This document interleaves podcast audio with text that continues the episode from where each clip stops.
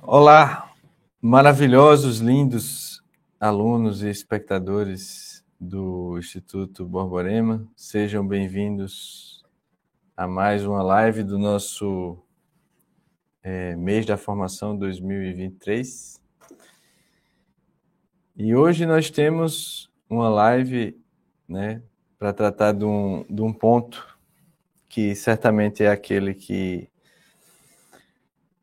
é, é, uma, é uma sentença muito utilizada para que as pessoas se excusem de, de fazer a formação, de rezar, de fazer aquilo que é mais importante, né? Que as pessoas sempre. Quem nunca ouviu ou quem nunca disse né, que não tinha tempo ante uma proposta de, de uma coisa importante a ser feita. E desta vez nós escolhemos, inclusive, é, fazer algo que nunca tínhamos feito aqui no canal, né? Que ao invés de convidar professores intelectuais, palestrantes que já têm uma atividade pública, hoje nós escolhemos aqui dois alunos, né? Eu resolvi convidar aqui para compor um trio nordestino, né?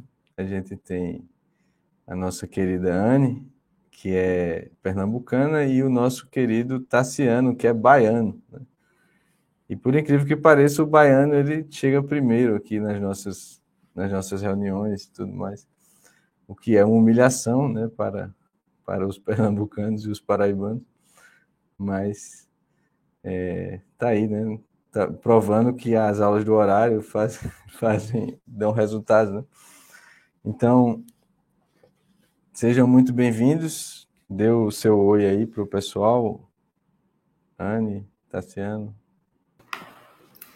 Opa, boa noite. Muito estranho. A gente está acostumado a assistir os professores e fazer parte da turma que está acompanhando as lives e está aqui é totalmente diferente. Mas muito obrigada por ter chamado. Eu acho que nem eu conversei contigo, né? Acho que não, não eu não estaria aqui no lugar do exemplo, mas eu espero poder contribuir em relação a, a, todo o crescimento que é essa grande comunidade que a gente tem de alunos por todo o Brasil. Então, muito obrigada, Matheus. Boa noite, professor. Boa noite, Anne. E boa noite a todos. Também para mim é uma honra estar aqui, né?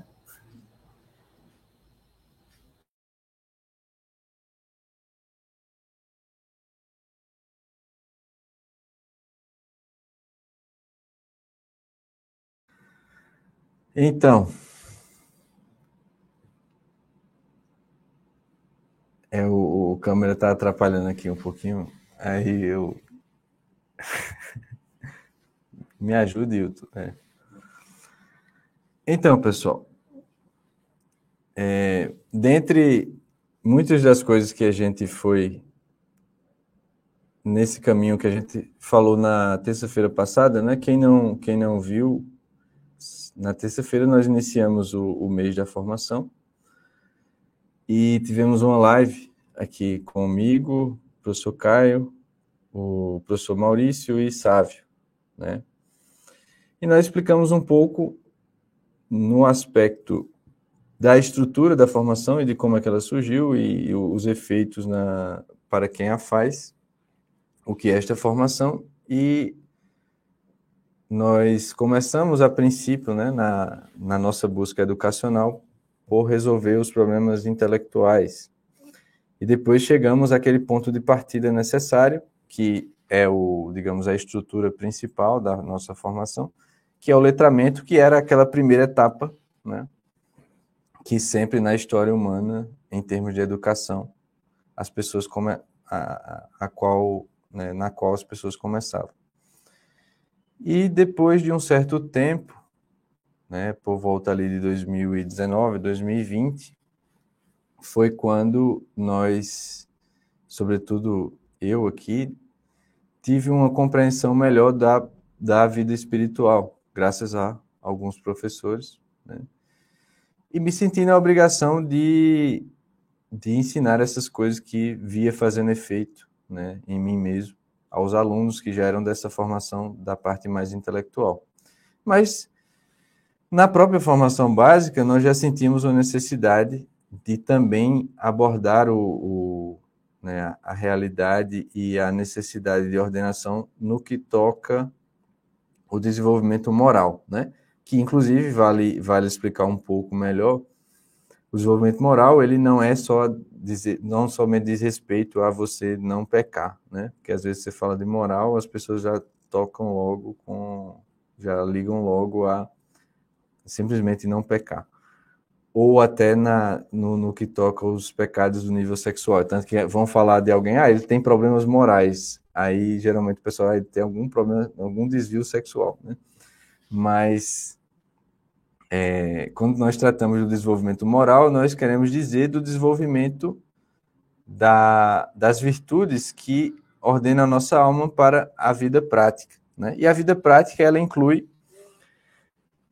o nosso trabalho, inclui a nossa família, né? as relações sociais, inclui a nossa ação política, que não se confunde com a ação eleitoral. Né? A política é, uma, é algo próprio do ser humano, sobretudo do ser humano maduro, né?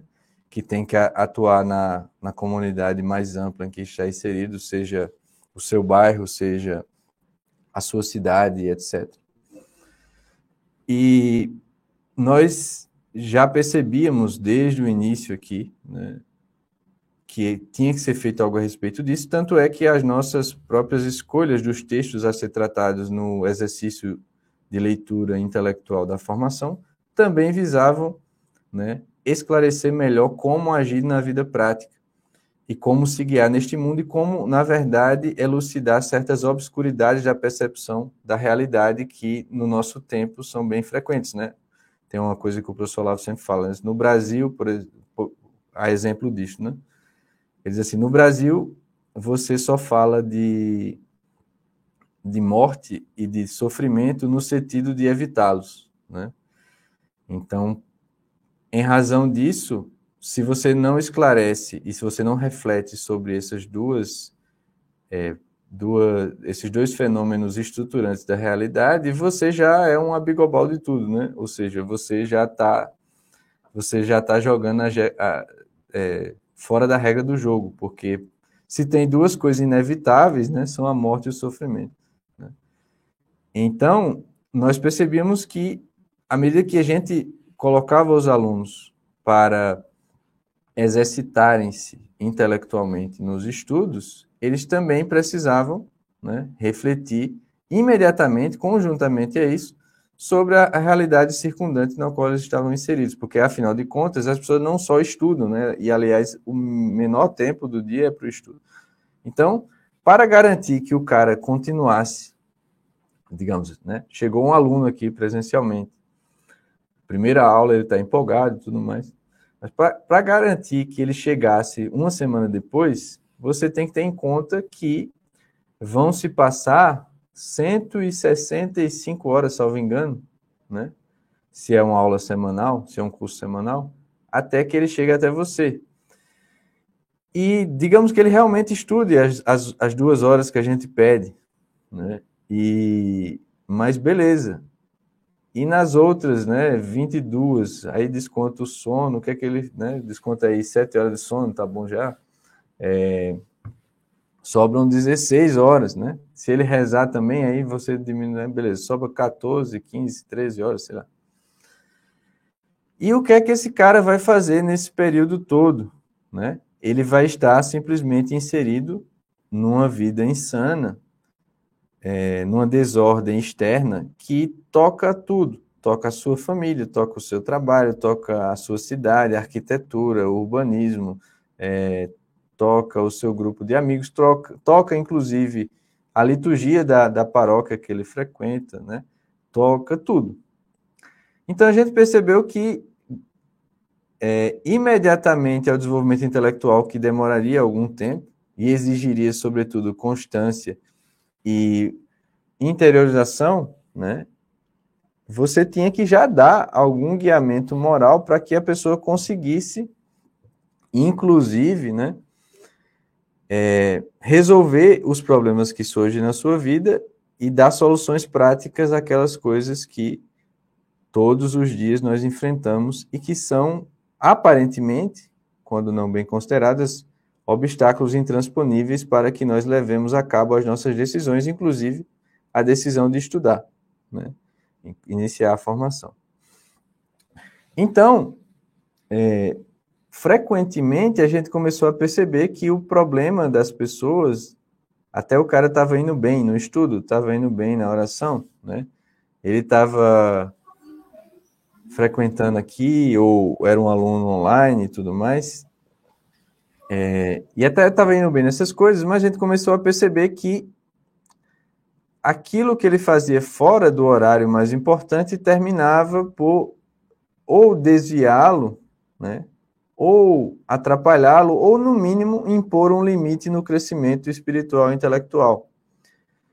E foi conversando com os alunos, né, na verdade, até antes de haver instituto, eu já tinha essa prática, né, porque chegava muita, chegou muita gente naquela trajetória nossa com muitas questões de tipo, é, digamos, moral mesmo, de, de questões familiares, de trabalho, de maturidade, etc.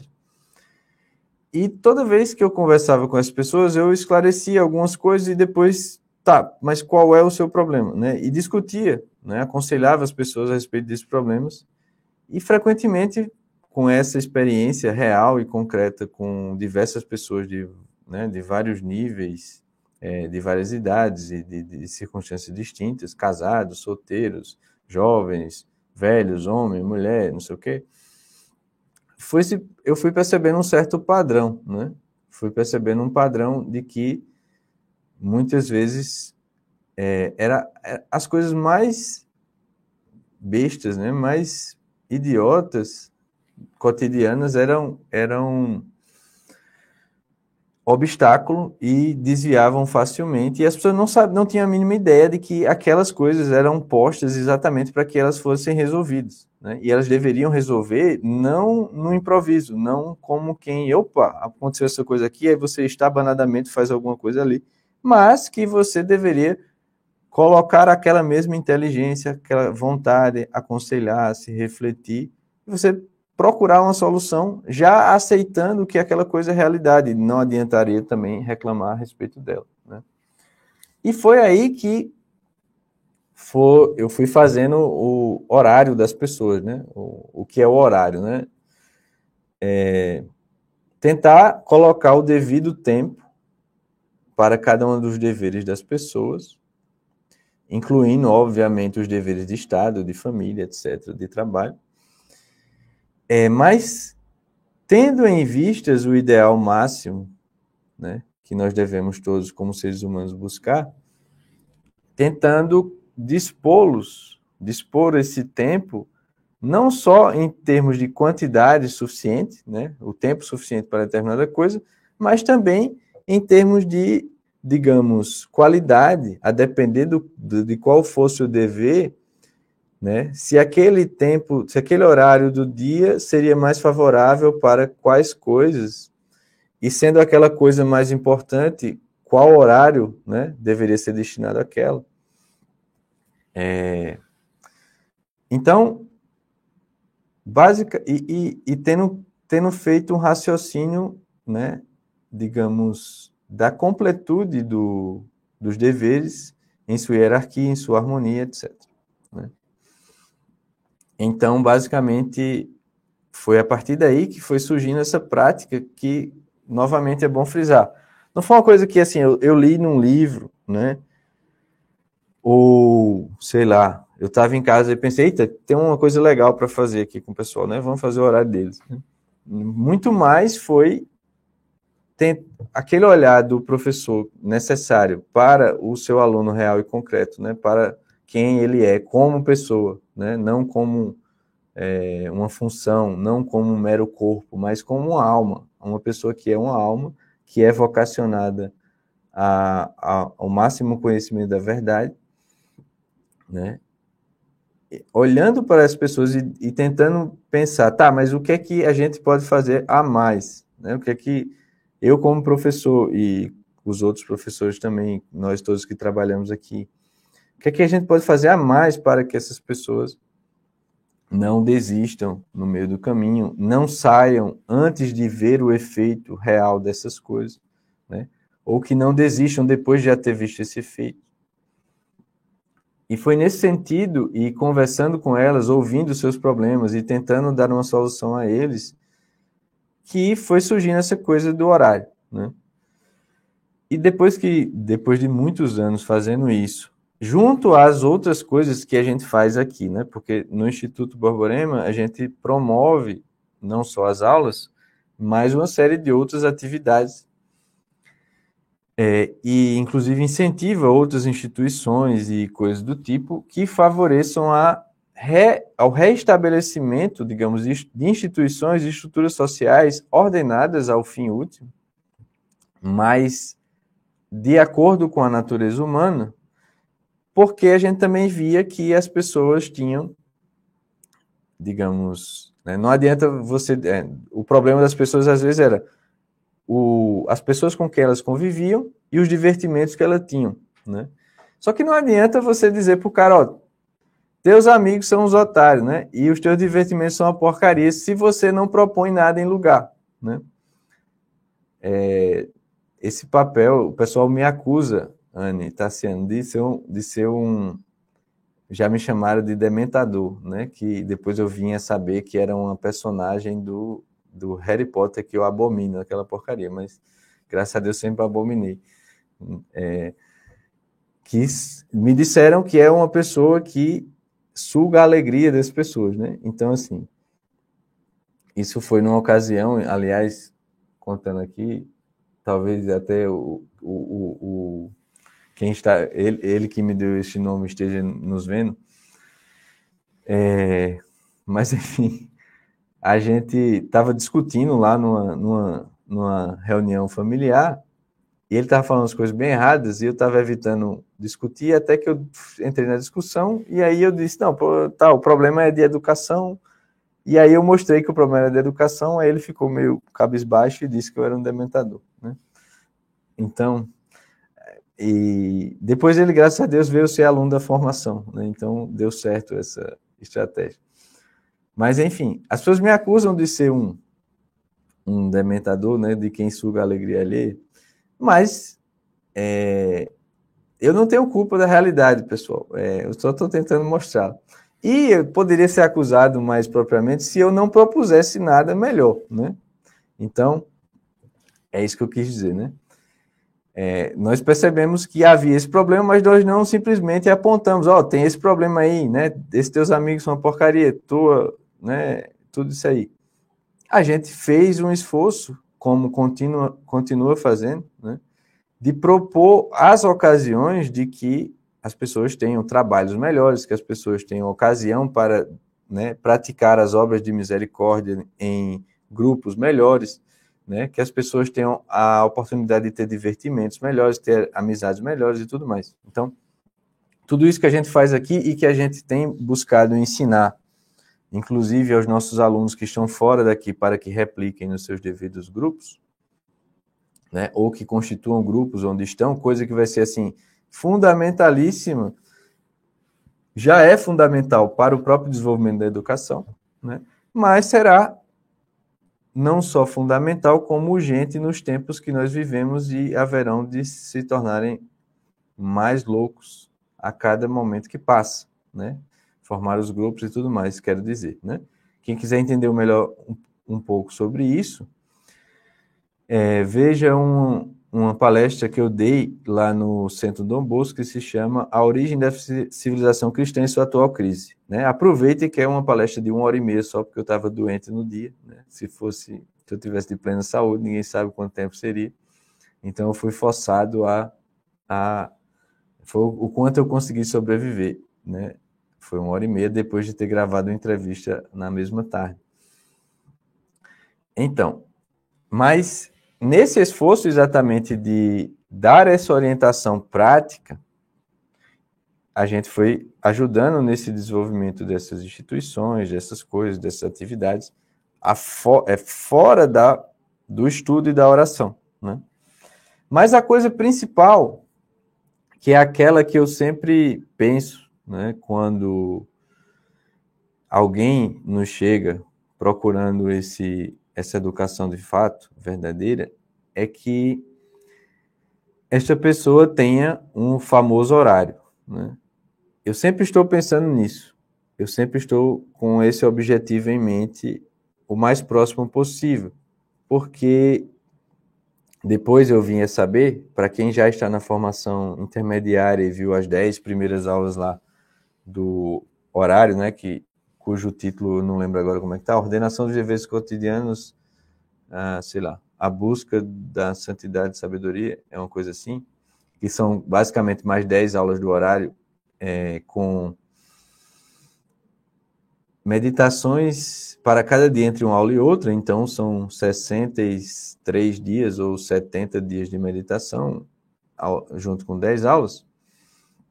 Na verdade, essa coisa que eu chamo de horário, o padre Tanquerei, né, um amigo é, a quem eu havia pedido para revisar estas aulas e me recomendar para me ajudar a, a, escolher esses textos aí que seriam de meditação a partir dessas aulas, ele me, ele me recomendou este texto do padre Tanquerei, né? no qual, para quem não sabe, o padre Tanquerei é um dos maiores teólogos do, do século XX, um dos responsáveis por esta digamos, por esta aplicação da teologia de São Tomás de Aquino à, à mística carmelita de São João da Cruz e Santa Teresa d'Ávila, né? E ele diz uma coisa que depois disso ele mandou esse texto na décima aula, então já tinha gravado 12 aulas do horário, né? Então, mas aí quando ele mandou esse texto, o padre Tanquerê, ele fala assim: é muito difícil alguém progredir se não tiver uma regra de vida. Né?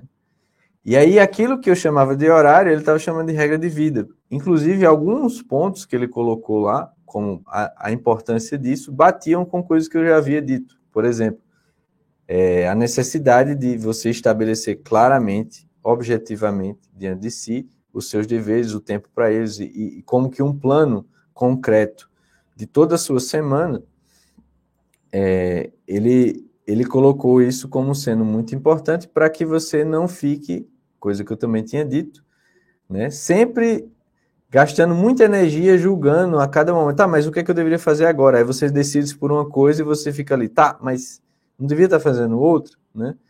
E essa outra, isso, isso já é prevenido por esse, esse tipo de prática, né? Enfim, então o padre Tanquerei falou uma coisa que era aquela que eu estava descobrindo na prática, comigo mesmo e com os alunos. Né?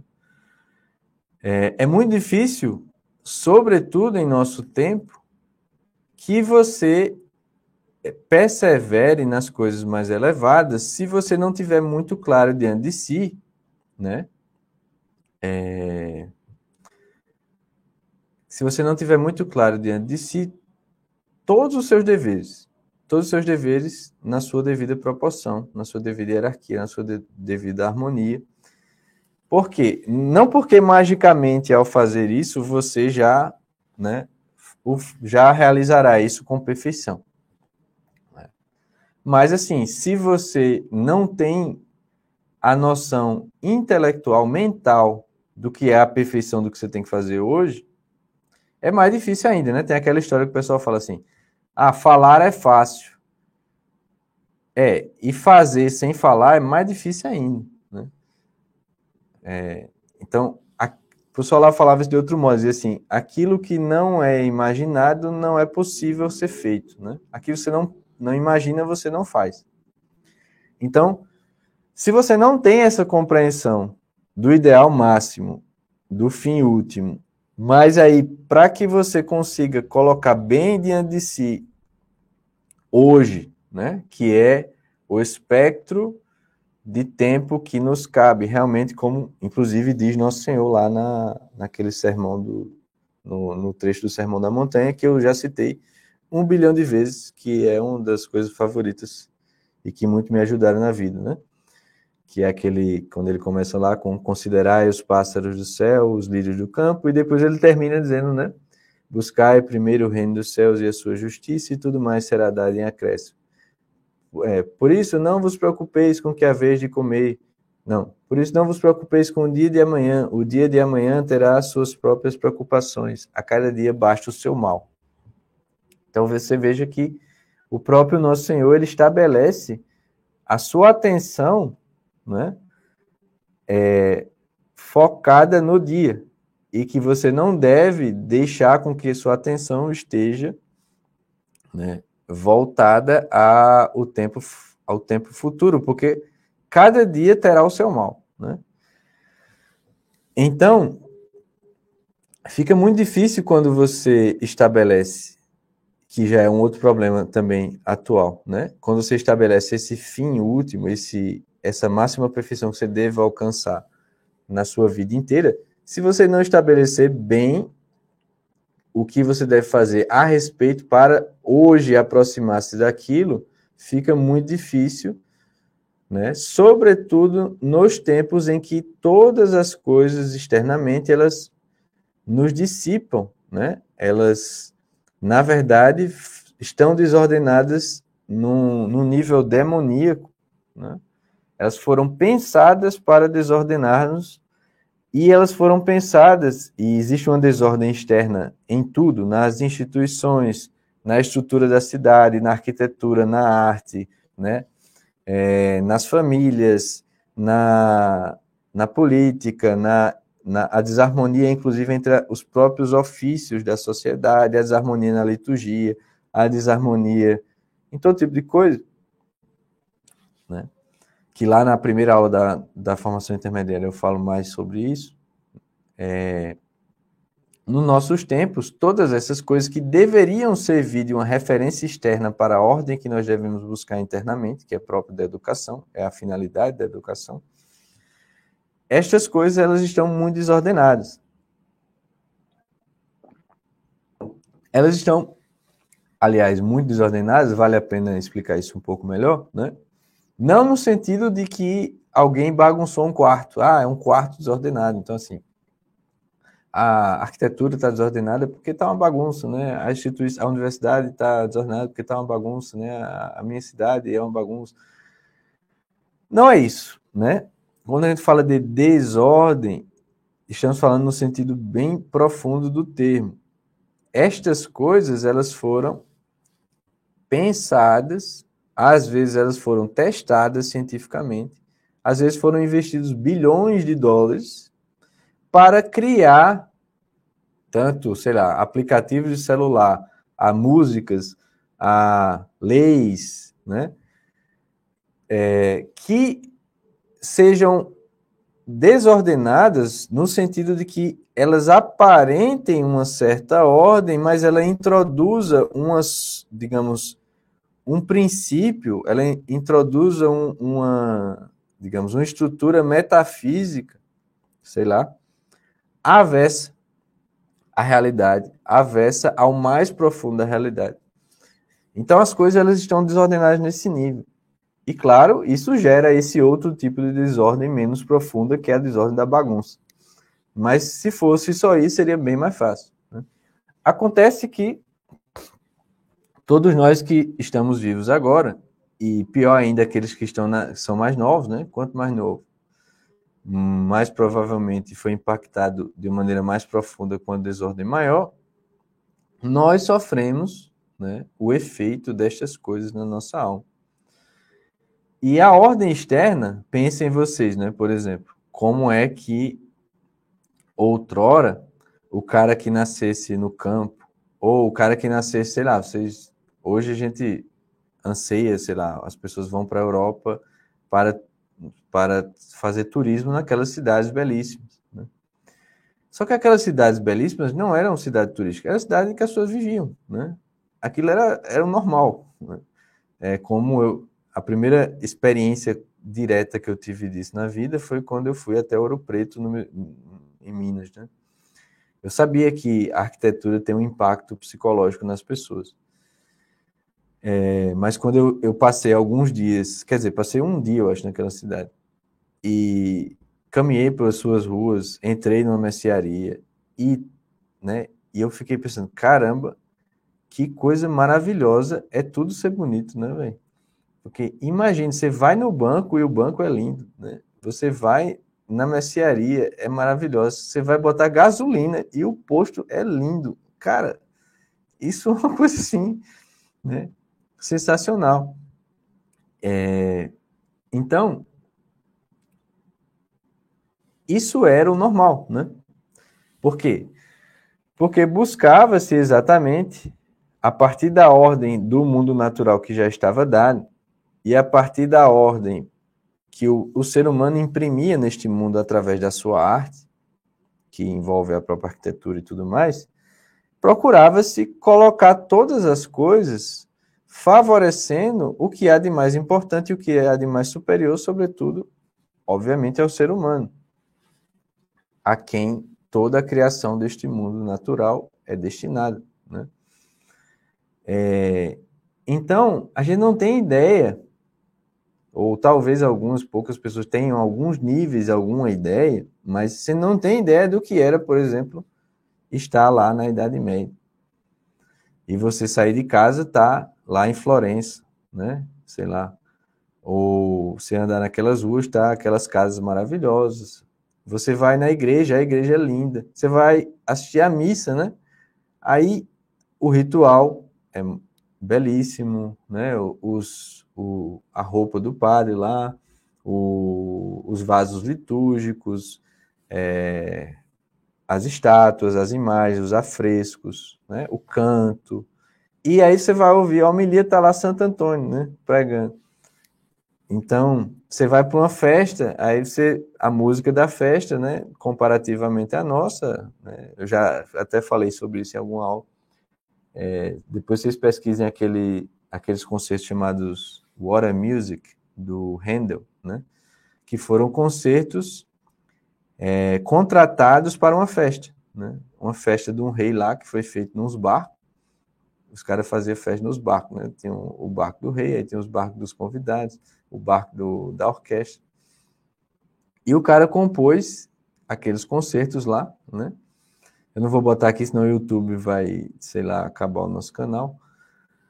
É, mas depois vocês procurem aí, né? E aquilo era o tipo de música que o pessoal tocava no churrasco, né? Então, comparem com a música do churrasco vocês vão hoje em dia, né? Então, a gente não tem ideia do que é isso, né?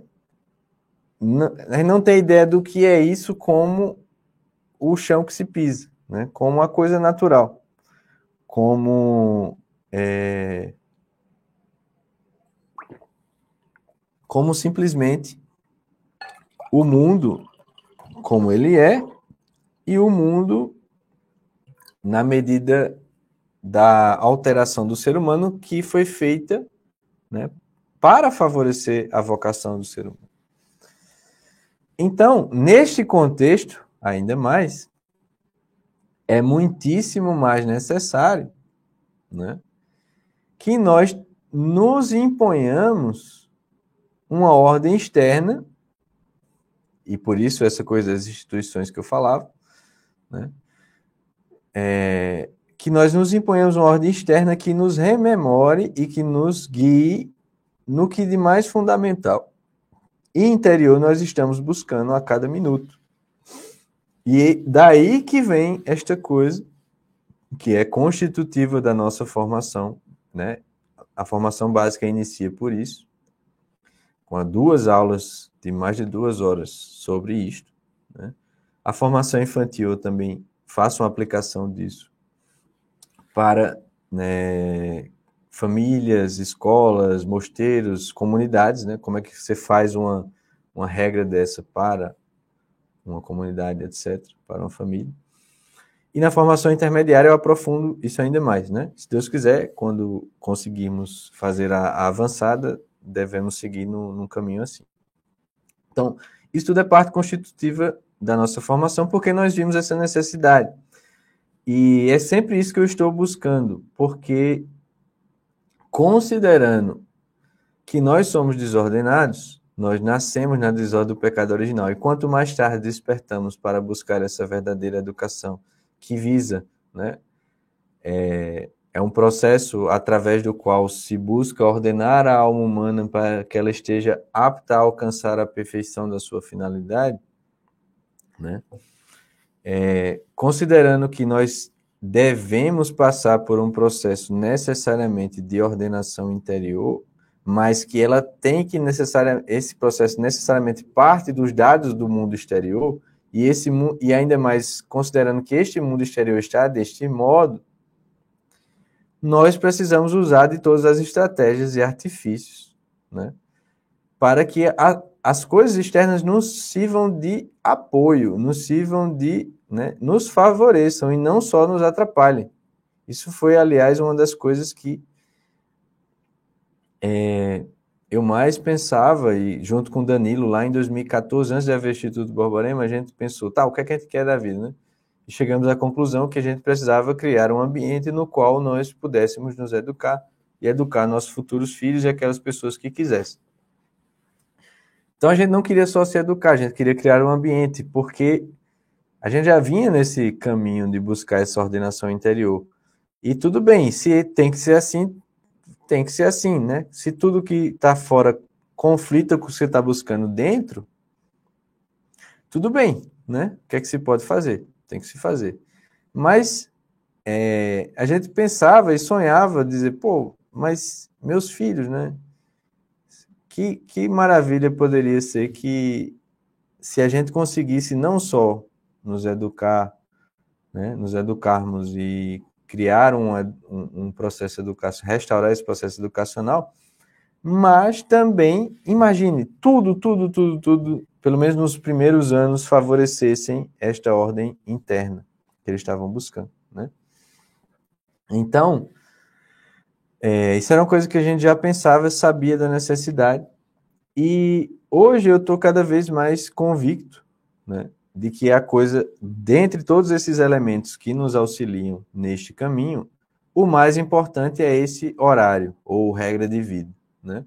Que, infelizmente, devido à a, a própria degradação educacional que toca a todos, inclusive os padres, né? É, nós não temos quase nenhum padre pelo Brasil, pelo mundo, provavelmente, não conheço muitos, né? Mas que esteja segundo as próprias exigências, por exemplo, do padre Royo Marim, né, é, estejam aptos para serem diretores espirituais, porque esse tipo de coisa caberia mais propriamente a um diretor espiritual. Então, eu explico isso um pouco lá na formação espiritual, para quem tiver mais dúvidas. Né? Ela é, inclusive, gratuita, né? Basta me pedir lá no arroba no Instagram. É, não adianta você querer improvisar. É, não adianta você querer improvisar e ter uma pessoa que não está apta para isso, né? E nem eu vou ser diretor espiritual de ninguém, né? Antes que pergunta. Então eu estou tentando, na, na minha posição de professor, suprir o máximo possível, contando com o auxílio de Deus, esta lacuna de não só uma desordem externa, mas também de quem possa guiar as almas e dar uma, uma regra, né? Para que elas sigam e progridam né? que hoje talvez, inclusive, um bom diretor espiritual, ele também não poderia contar com essa ordem externa, então o seu próprio ofício seria já alterado. Eu acho que exigiria mais coisa ainda. Né? Mas, enfim.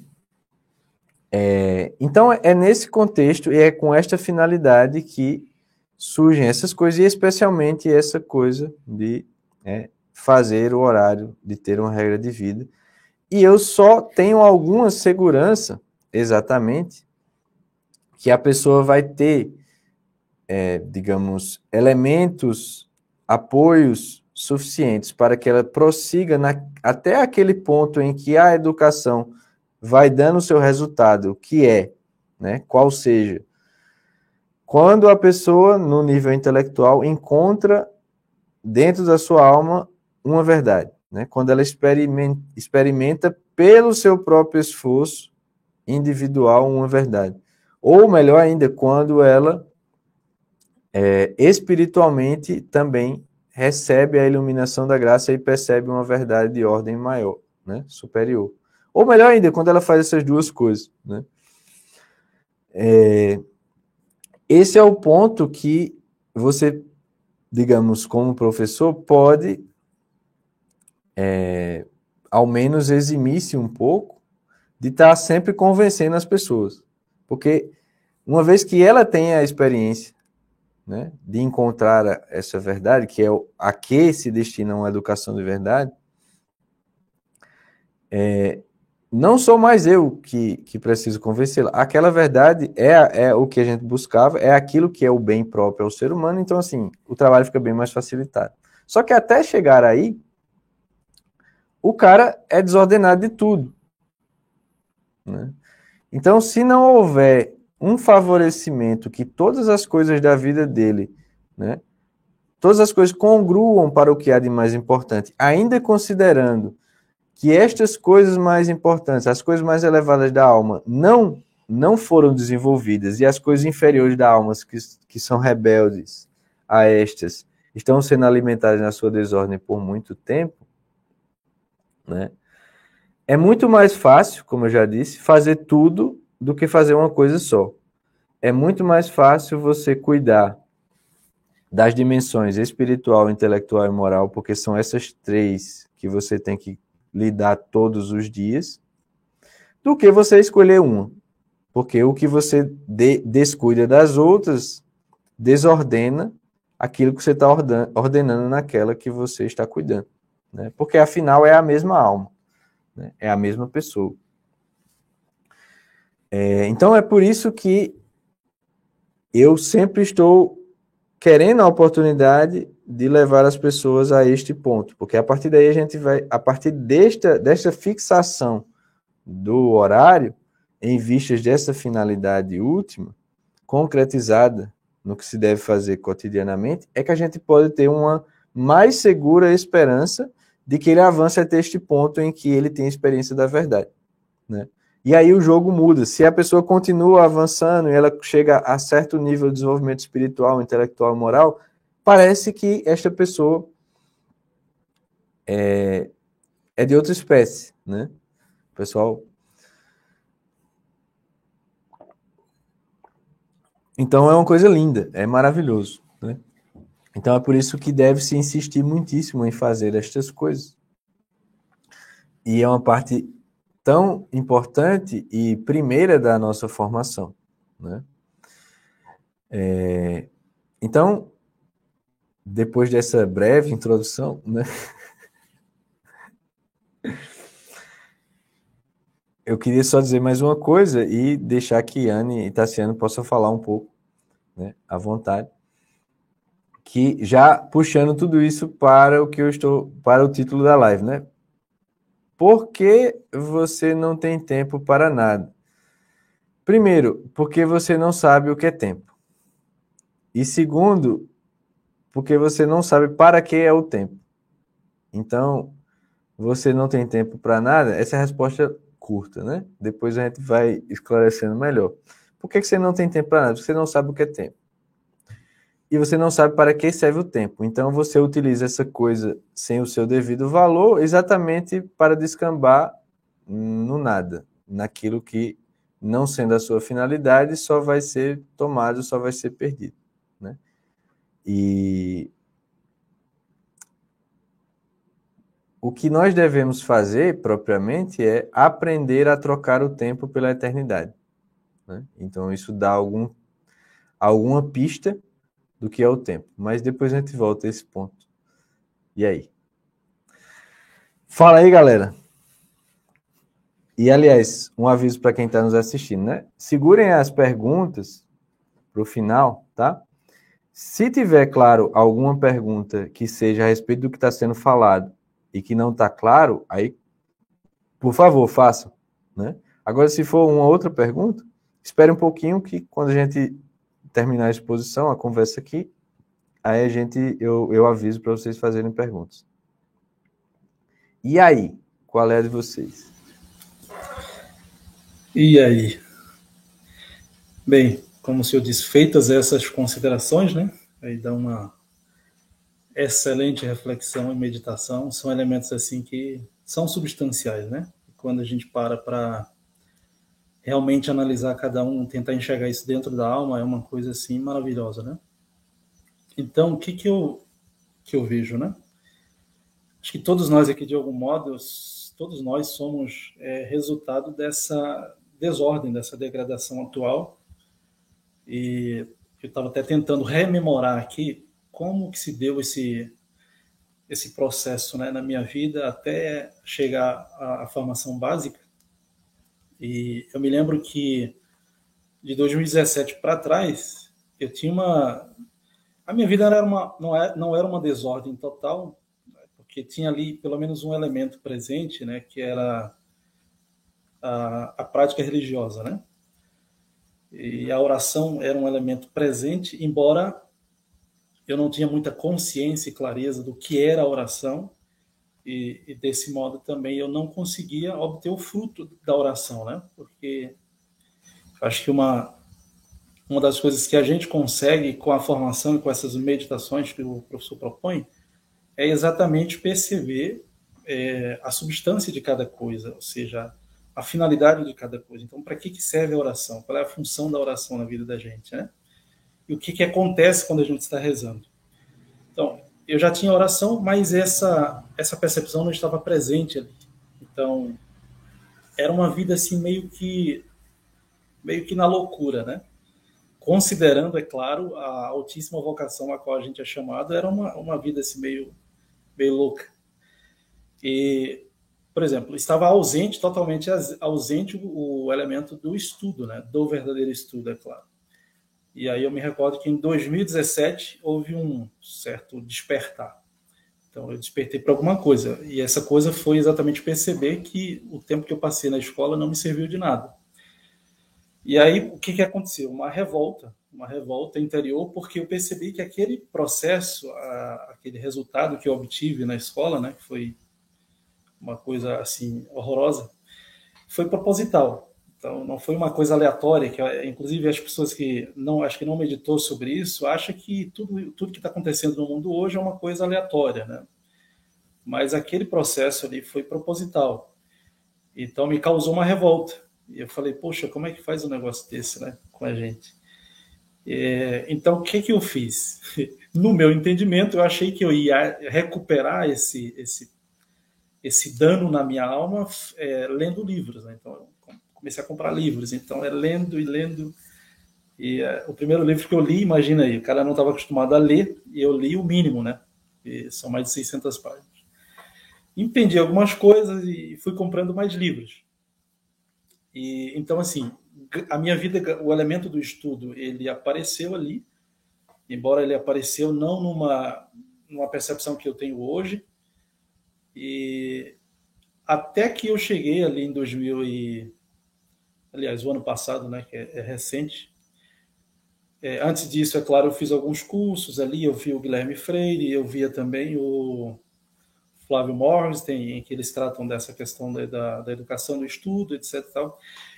Então, eu estava, na verdade, procurando um, um meio de, de conseguir, por exemplo, porque eu sempre admirava, vendo o professor Matheus, vendo essa galera aí, eu falei, como é que esses caras conseguem né, é, que método é esse que esses, que esses caras estudam que lhes favorece essa, essa memória, essa capacidade de reter as coisas e de expressar desse modo. Então eu saí meio que tentando garimpar uma coisa aqui e acolá para ver se encontrava o rumo, né? Até que eu me deparei com as aulas das circunstâncias e ali foi a é, ali foi a, a cartada final. Por quê? Eu já lia razoavelmente, eu lia pelo menos talvez 15 ou 20 livros no ano, mas era uma leitura eh, totalmente desordenada. Era, era uma leitura aleatória. Então era uma coisa, pegava um livro, depois lia outro, bem, até que eu cheguei exatamente a esta conclusão de que eu era um analfabeto funcional. E, ou seja, comecei a verificar assim concretamente na minha vida como é que essa coisa se manifesta como é que o analfabetismo funcional se manifesta em minha vida. Então, foi uma coisa muito dramática, né? Foi uma coisa assim assustadora, porque falei, poxa, aqui está o drama, aqui está o problema. E por que que eu não consigo ter esse desenvolvimento é, intelectual? Por que que eu não consigo é, desenvolver a memória, etc e tal? E, e aquela uma outra constatação que eu tive foi exatamente de perceber que, porque, por exemplo, como eu já tinha uma prática religiosa, então eu julgava que o problema se daria em âmbito espiritual, né? Então, não, a gente para, a gente reza e a coisa vai se resolver. Mas, dada a degradação que nós estamos, é óbvio que a gente precisa entrar num processo pedagógico para, primeiro, sanar a desordem e depois a gente entrar no trilho, né? E até me lembro daquela frase de Santo Agostinho que ele diz: corres bem, mas corres fora do caminho. Então, era o que acontecia comigo. Eu estava correndo, né? talvez até bem, mas estava fora do caminho. E a gente sabe as consequências que isso trazem, né? Então, nas aulas das circunstâncias, eu constatei isso, constatei claramente, assim, que era, sobretudo naquela primeira aula que o professor está narrando o drama do Brasil, né? É, é, acho que na aula da, da formação básica também o senhor trata, inclusive, do tema a lama nacional e o milagre brasileiro, né? E, ou seja, você chegar à constatação de, de que essa desordem, tanto no âmbito das instituições, tanto no âmbito da da educação, um modo geral, da arquitetura, etc., essa desordem, na verdade, ela está presente dentro da nossa alma. Essa coisa está reverberando o tempo todo dentro de nós. Né? Então, porque como a gente não está habituado a fazer o, esse processo de olhar para dentro, né? de olhar para a alma, esse processo da inteligência, é, então a gente julga que todas as coisas ocorrem no âmbito externo. Né?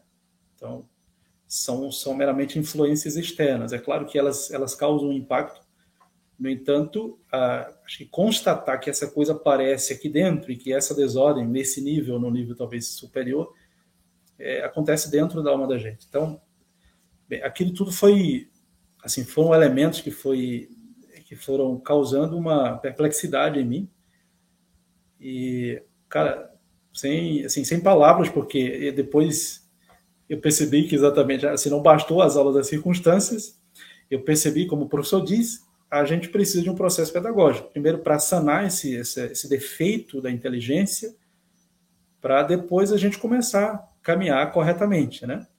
Até sair desse espectro do, do analfabetismo funcional. E aí foi onde eu cheguei à, à formação básica. Mas tem um outro elemento também, assim, que para mim foi foi chocante, que foi exatamente uh, perceber que, poxa, Deus me criou e me criou para uma finalidade altíssima, né? Ou seja, quando você medita sobre a vocação do homem, sobre a finalidade do homem, você vai ver que, meu, inclusive essa coisa já está dada na estrutura da nossa alma, né? Deus nos criou já é, já colocou ali na estrutura da alma esse, essa possibilidade, né, essa potência essa possibilidade de desenvolvimento até você chegar a, a essa perfectibilidade humana.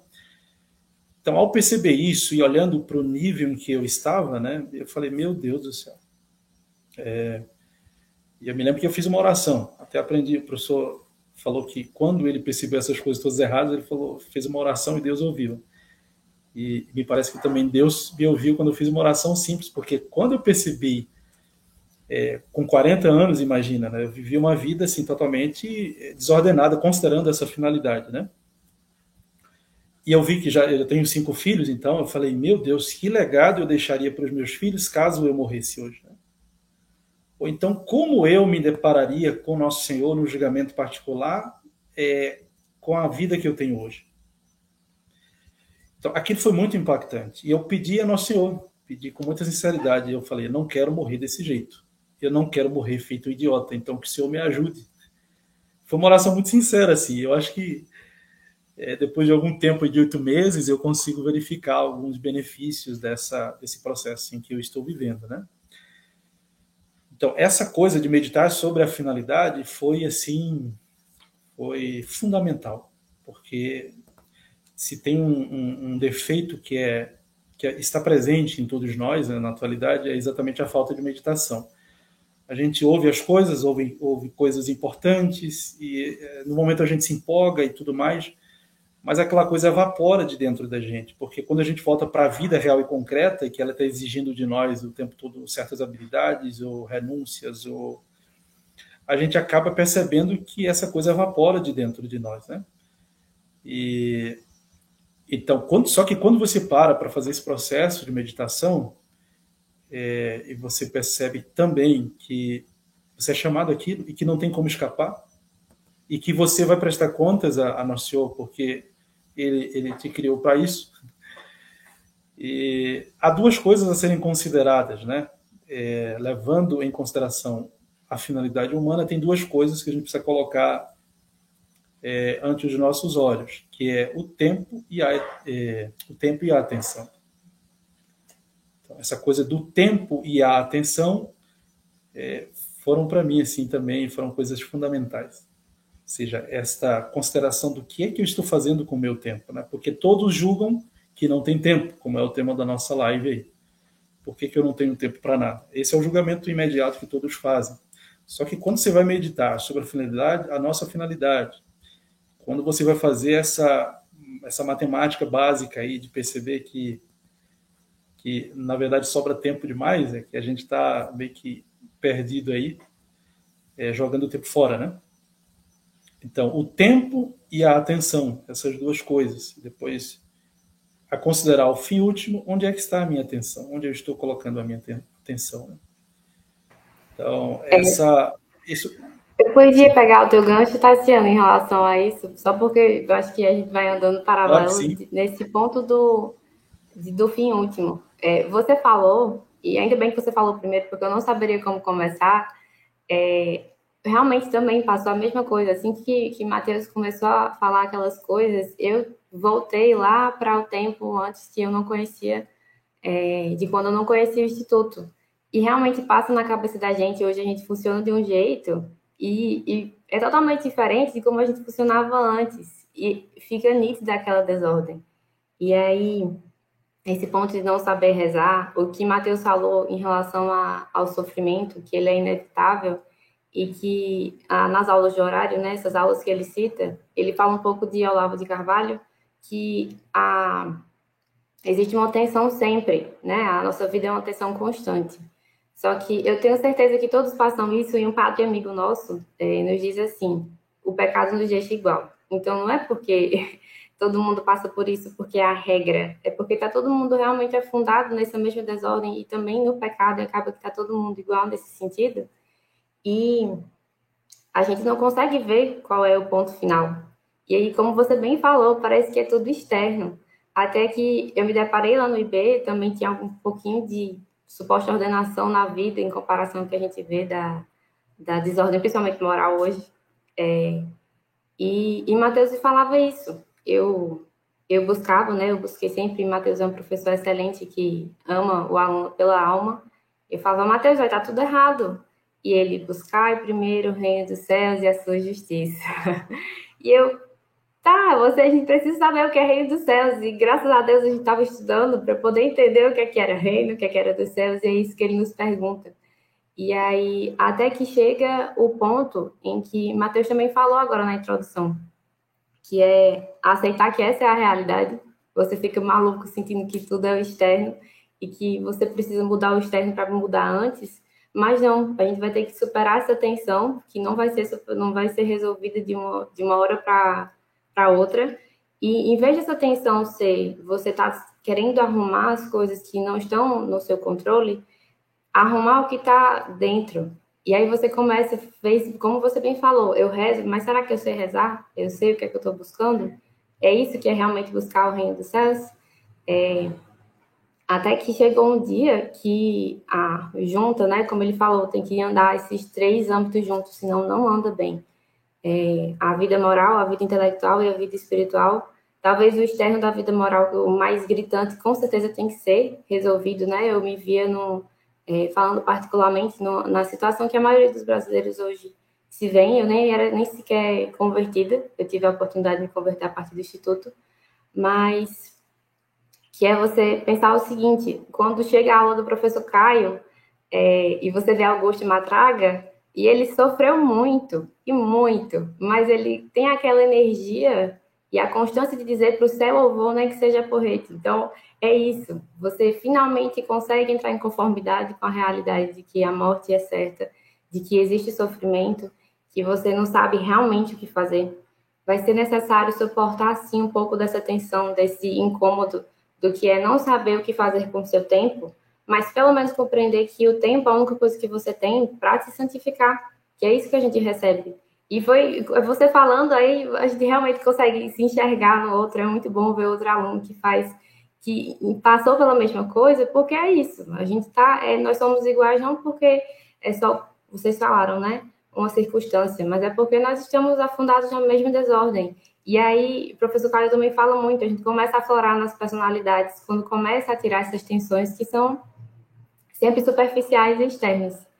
É, eu tinha anotado aqui tudo isso? Sim, e que essa atenção é realocada para o que verdadeiramente importa. É, quando a gente fica, como você falou, não foi, Matheus?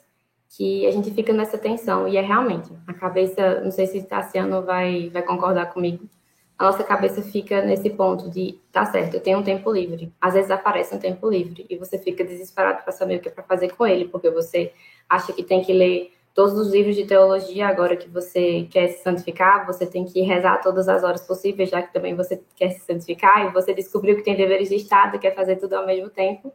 Só que essa, essa tensão gasta a tua energia.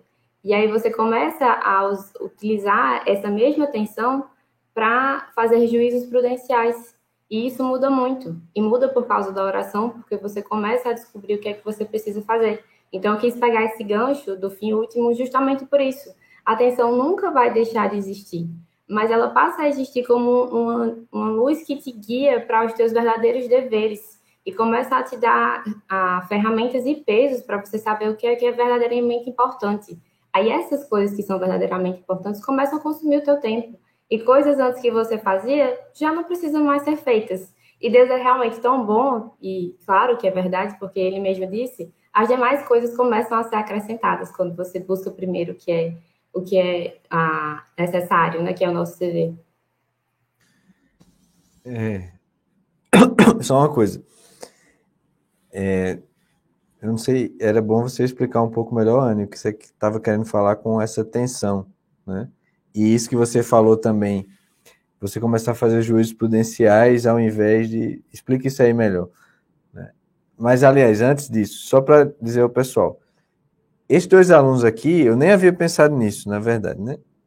Mas é importante vocês os ouvirem, porque, sei lá, pessoal me vê falando dessas coisas aí, de horário, não sei o que, de tirar o tempo da oração, do estudo, de aproveitar tudo, aí pode dizer, não, mas é porque esse cara aí é um, é um grande intelectual, é um professor, ele é lindo, ele é maravilhoso, e ele vive só para isso, né? Ou então pode ser, ah, isso aí, isso é um otário, só vive é, vive para isso aí, é muito fácil ficar falando essas coisas, né? É, então, nem uma coisa nem outra, né? Aliás, mas quem algumas vezes eu já falei aqui um pouco da minha vida também, não foi, tem sido bem doida, né? Nos últimos anos, graças a Deus. Aliás, depois eu, eu vou até fazer uma, quem sabe aí uma palestra, uma aula sobre isso, mas só para deixar o pessoal feliz, né? Se você está se lascando né? É, fique muito feliz, Deus não desistiu de você, né? Então, se você tivesse, e aliás, um outro aviso, né?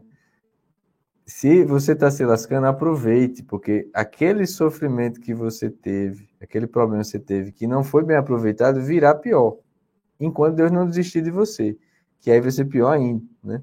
Então, se tudo tivesse muito bem na sua vida, você só faz as coisas erradas e e dá tudo certo, você só faz o mal e dá tudo certo, é um sinal de que Deus desistiu de você, ou está perto disso, entendeu? Então, se você está se lascando, fique muito feliz, tá?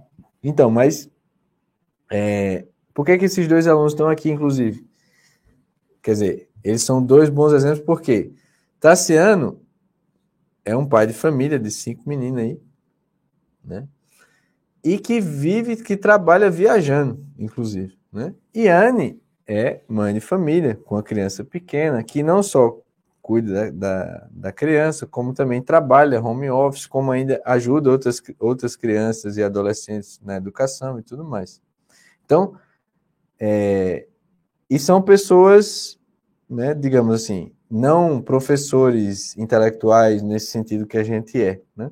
Então, para que vocês entendam que estas coisas que nós estamos falando, elas são possíveis de ser feitas, né? Sobretudo esta ordenação aí do, do horário, da regra de vida e seguindo esse caminho a partir disso, expor e eu queria colocar que vocês prestem atenção no que eles falam, porque concretamente eles são essas pessoas, né? Eles não são professores né, da internet, de, de etc. Mas, por favor, explica um pouco melhor isso aí, Anne. Tá lembrado aí? Estou lembrada, sim, da atenção e do juízo exponencial. sim, nas duas aulas, a...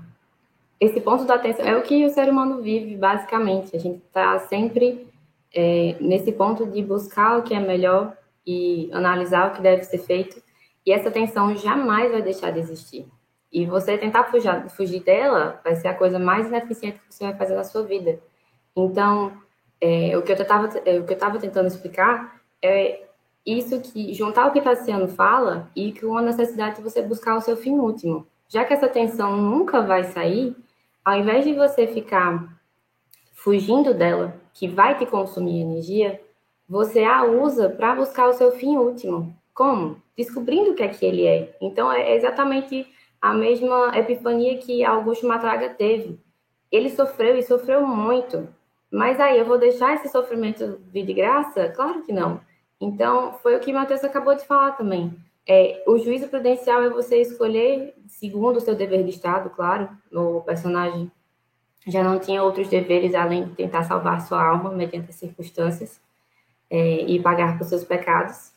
Mas esse juízo prudencial é você entender, certo, quais são as minhas circunstâncias, o que as circunstâncias pedem de mim, quais são os deveres que, que nosso Senhor é, deu para mim, para que eu possa fazê-los. E aí, em vez de você olhar para o seu tempo e ficar, nossa, finalmente eu estou com tempo livre, e, fica, e se martirizar por dentro porque não sabe o que tem que fazer, essa decisão se torna mais leve porque você tem a certeza de que você está usando para a finalidade certa. Então, foi uma. Eu tentei fazer uma, uma, resposta mais resumida e mais agradável também, mas era esse ponto da atenção e da, do juízo prudencial. E pegando, aproveitando também o ponto do sofrimento, como o Matheus falou, algo que eu falo para sempre para as minhas alunas, eu sou professora de, de meninas de diferentes idades, e um recado: as crianças entendem muito e desde cedo. A gente não precisa mastigar ou tirar o que é essa realidade da vida, da morte e do sofrimento. Na verdade, é, se você usar da maneira certa, vai ser um grande combustível para que a alma dela é, cresça em, em caridade e piedade desde cedo. E, como eu disse, Mateus me ajudou muito na minha conversão. E naquele momento em que eu vi aqueles conflitos morais que acho que todo mundo tem, é, e você também vê que não sabe muito bem rezar e tudo aquilo, é... me perdi aqui no meu pensamento. Sim, os sofrimentos. Você acha que é muito, muito pesado para quem não está acostumado a sofrer, isso casa com a live do Padre Paulo Ricardo, que ele fez sobre a, a última live de, de segunda-feira, é, que as pessoas estão ficando cada vez mais sensíveis a pequenos sofrimentos. Quanto mais você sofrer, é, fugir da dor, maior vai ser qualquer pequena dor. Então, como eu já fugia da dor, né, pequenas dores, que foi só o processo de conversão, coisa hoje eu vejo né, como coisa besta, doía muito. E aí, é, a gente tem que fazer o que o professor Matheus falou, a gente tem que persistir nesse caminho, e para quem é professor, fica esse ponto, ajudar o aluno a persistir nesse caminho, como ele mesmo fez comigo, de falar sempre buscar o reino dos céus, é, até que você finalmente veja naquela alma ou na sua alma a percepção da verdade que vai te levar a mais. E aí, depois que esse primeiro processo passou, chegaram coisas novas, as, as coisas mudaram, mas chegaram também novos sofrimentos, que agora eram maiores. E você novamente se depara com essa tensão, mas elas vão, vão sendo resolvidas à medida que você também vai crescendo em outras virtudes e em, no, em todas as virtudes, né? Então, é, em todos os âmbitos espirituais, intelectuais e morais. E as coisas vão acontecendo, e como o Matheus falou, se tá dando errado, fique muito feliz. É, ele conhece, eu já, eu sou mãe de dois, mas um tá no céu. E quando eu perdi a minha bebezinha, a, aquilo, quando foi, é, realmente, Deus sempre vai mudar o que é necessário. Foi para saber assim que, nossa, como assim você achava que era muito sofrimento? Porque não é. E o ideal final fica ainda mais forte. É. Então é esse ponto. Se tá, tá difícil, cara, fique muito feliz. porque à medida que vai ficando difícil, você também recebe cada vez mais energia. E você consegue lidar cada vez melhor com essas tensões. A ponto de que essas tensões, na verdade, te favorecem. Você começa a é um processo de forja. É uma pena, às vezes eu, eu, converso com as minhas alunas e pergunto o que é que é forjar, elas não conhecem porque tudo, todo garfinho vem pronto, né? É muito legal, eu recomendo para todos os que não sabem assistir um vídeo de um ferreiro, o, o, o trabalho que era para fazer uma faca, uma espada, um garfo antigamente, que é você ter que pegar um minério, aquecer, fazer todo esse confronto de colocar na água, bater e bater, aquecer de novo. Então, são todos esses processos que são extremamente opostos e intensos. É a forja de uma alma. E aí você passa a não sofrer mais, a não fugir mais do sofrimento, mas você consegue encontrar alegria na dor. E, e isso pode, não sei se vocês imaginam que não tem nada a ver com horário, mas é tudo a ver com horário.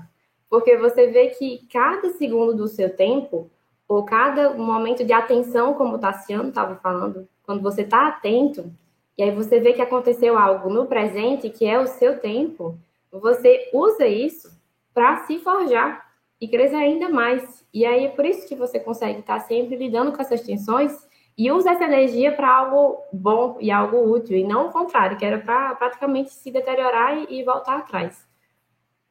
Eu dei a explicação, Matheus, deu certo? Muito bom, mas deixa eu falar só uma coisa para ver se é isso que você quer dizer mesmo, e para o pessoal, né? Eu sempre explico, acho, lá nas aulas do horário, que assim, que é uma coisa que eu aprendi do professor Olavo, né?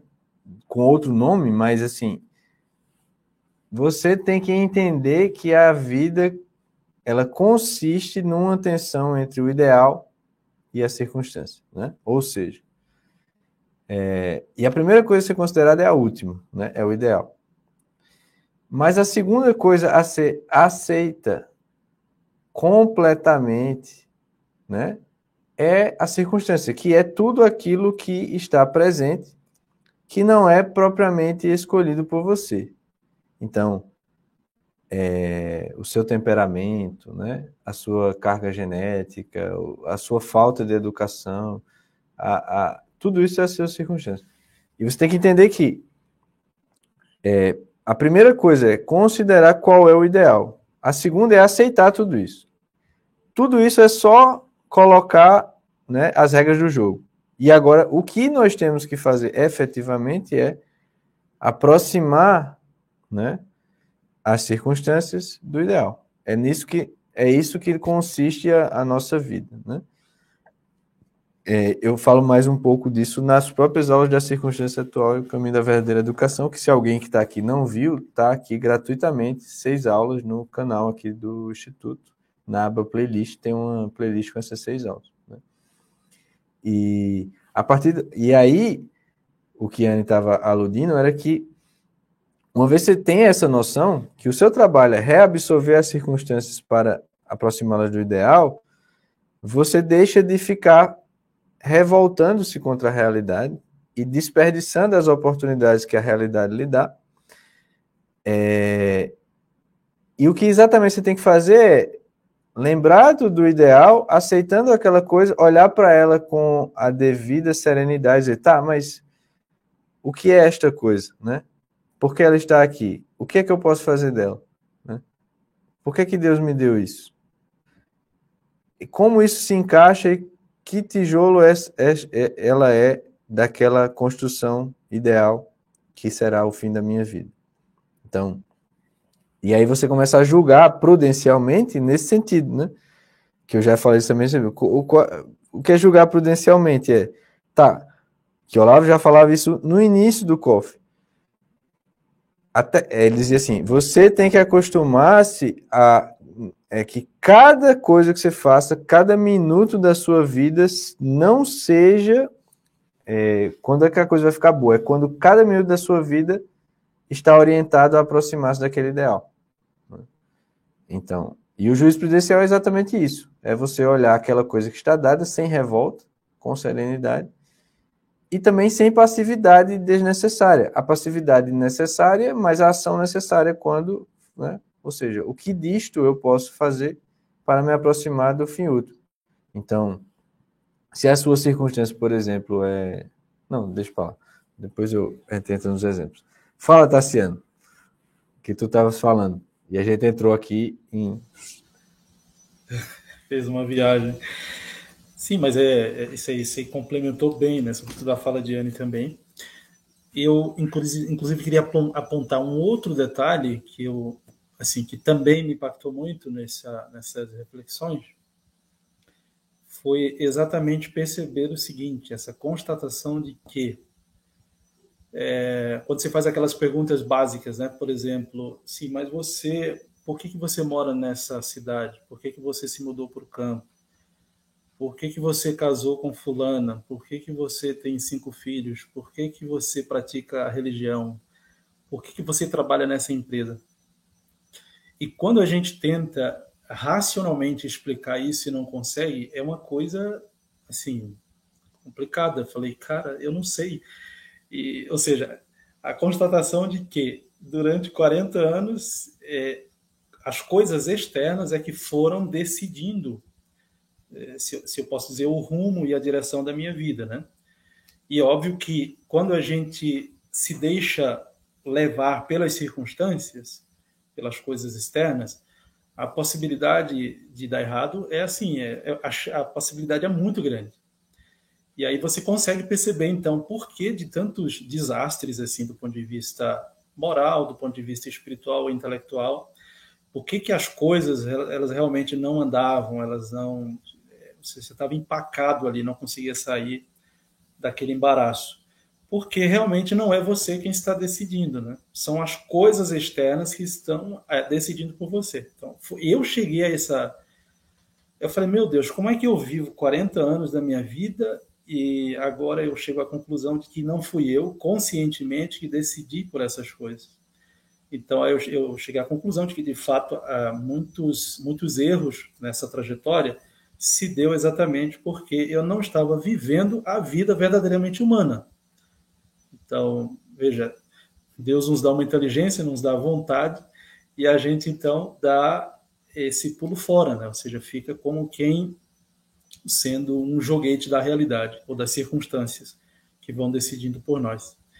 Então, assim, eu apontei aqui esses elementos exatamente para dizer que assim, eles foram muito, muito, muito importantes para mim é, para chegar à conclusão de, de, que eu precisava realmente de um processo pedagógico para é, sanar esse defeito da, da inteligência, esse defeito da alma, e depois é, tentar enxergar a coisa do modo correto. Então, só queria, professor, apontar esse, esse outro elemento que também para mim foi assim muitíssimo importante. E eu vejo assim, sobretudo quando você conversa com as pessoas, você percebe que essa coisa acho que atinge a todos, né? Quando você faz essa pergunta, por que, que você faz isso? Por que, que você faz aquilo? Por que, que você tomou essa decisão? Racionalmente, a pessoa não consegue dar resposta. Então, a, a vida verdadeiramente humana, ela está ausente, né? nesse processo aí. Então, a chance da pessoa ser infeliz é muito grande, né? Ou seja, a vida realmente vira uma loucura, porque você passa a viver como sendo guiado e conduzido pelas partes mais, mais baixas da tua alma. Né? Você é conduzido como, como um animal, que vive a partir da, dos impulsos sensitivos, é, que vive sendo movido pelo irascível, pelo concupiscível. É, então, ou seja, é uma vida extremamente infeliz, é uma vida meio louca, meio, né, todo, toda louca mesmo, né? Porque é, ou seja, você enxerga a, a, sua alta vocação e chega a essa constatação, meu Deus do céu. Então, eu quis só destacar esse elemento que também me ajudou muito na, a, a entender o que eu precisava entrar nesse processo que eu estou hoje. É engraçado, não é, Tassiano? Porque ah, isso que você falou, de parece que nós somos vítimas e controladas pelas coisas externas e que a gente precisa ser ativo é, essa modelagem, na verdade, ela passa a ser ativa quando a gente vira passivo. Você vê que você estava sendo só carregado pela correnteza desse mundo moderno, e aí, quando você passa, como você bem falou, né? Escolher as coisas de acordo com sua situação e sua circunstância. É, como ter uma família, viver uma fé, que é o que a gente pode fazer e, e também está no que é o nosso dever, principalmente nossa finalidade última, vem também o ponto de aceitar com paciência. E aí você toma o controle. É quando você reconhece que, na verdade, não tem controle de nada. E é esse paralelo que parece ser absurdo para muitas pessoas. É que, ah, não, vou fazer um horário, quer dizer que agora o controle da minha vida está na palma da minha mão. Na verdade, é todo o contrário. É você fazer aquilo que está no seu dever, né? Que eu acho que você vê muito bem, e não se deixar ser vítima do externo, no sentido que você se aflige, ou que você se deixa ser manipulado, ou que você se deixa ser contaminado também. Porque o resto é basicamente reabsorver as circunstâncias. Porque sem isso não tem como você crescer e usar essa atenção para é, ir à frente e começar e continuar esse processo de foge. Não sei se, enfim, né? Eu, é engraçado. Eu ainda estou muito surpresa com é, a, é bom você ver isso em um outro aluno e também em todas as pessoas que a gente vê que, que vive e acredita de fato que os nossos professores é, também, também ensinam, né? Sim, com toda certeza. Então, veja, tem uma outro, outra coisa que geralmente.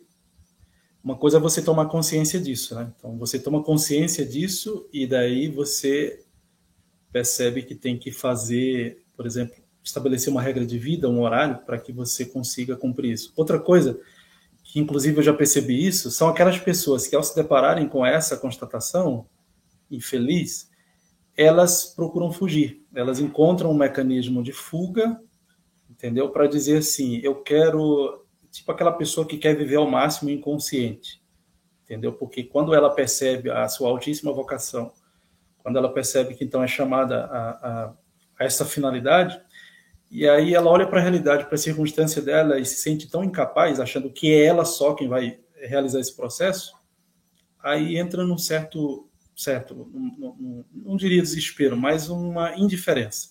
Ou seja, então eu me torno indiferente a esse chamado que está inscrito na minha alma e não quero meditar sobre essas coisas. É, então, tipo, você acha, não, fulano, acho que ele exagerou um pouco. Eu acho que a vida não é tão tensa assim. Dá para a gente viver a coisa de forma mais simplificada. E aí você encontra é, esse, as pessoas encontram esses vários mecanismos de fuga para viverem ao máximo inconsciente, ou seja, quanto mais possibilidade eu tiver de colocar essa coisa adiante, né?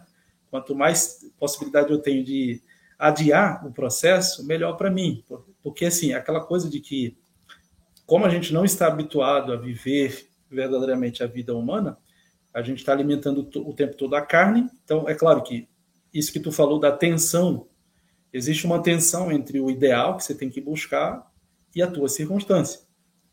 E como a gente não está treinado a fazer esta essa experiência, como eu dizia anteriormente, de entrar na alma, de fazer o processo do, da produção do verbo, é, da meditação, para tentar a partir dali extrair os elementos para você agir na realidade, então aí você cria.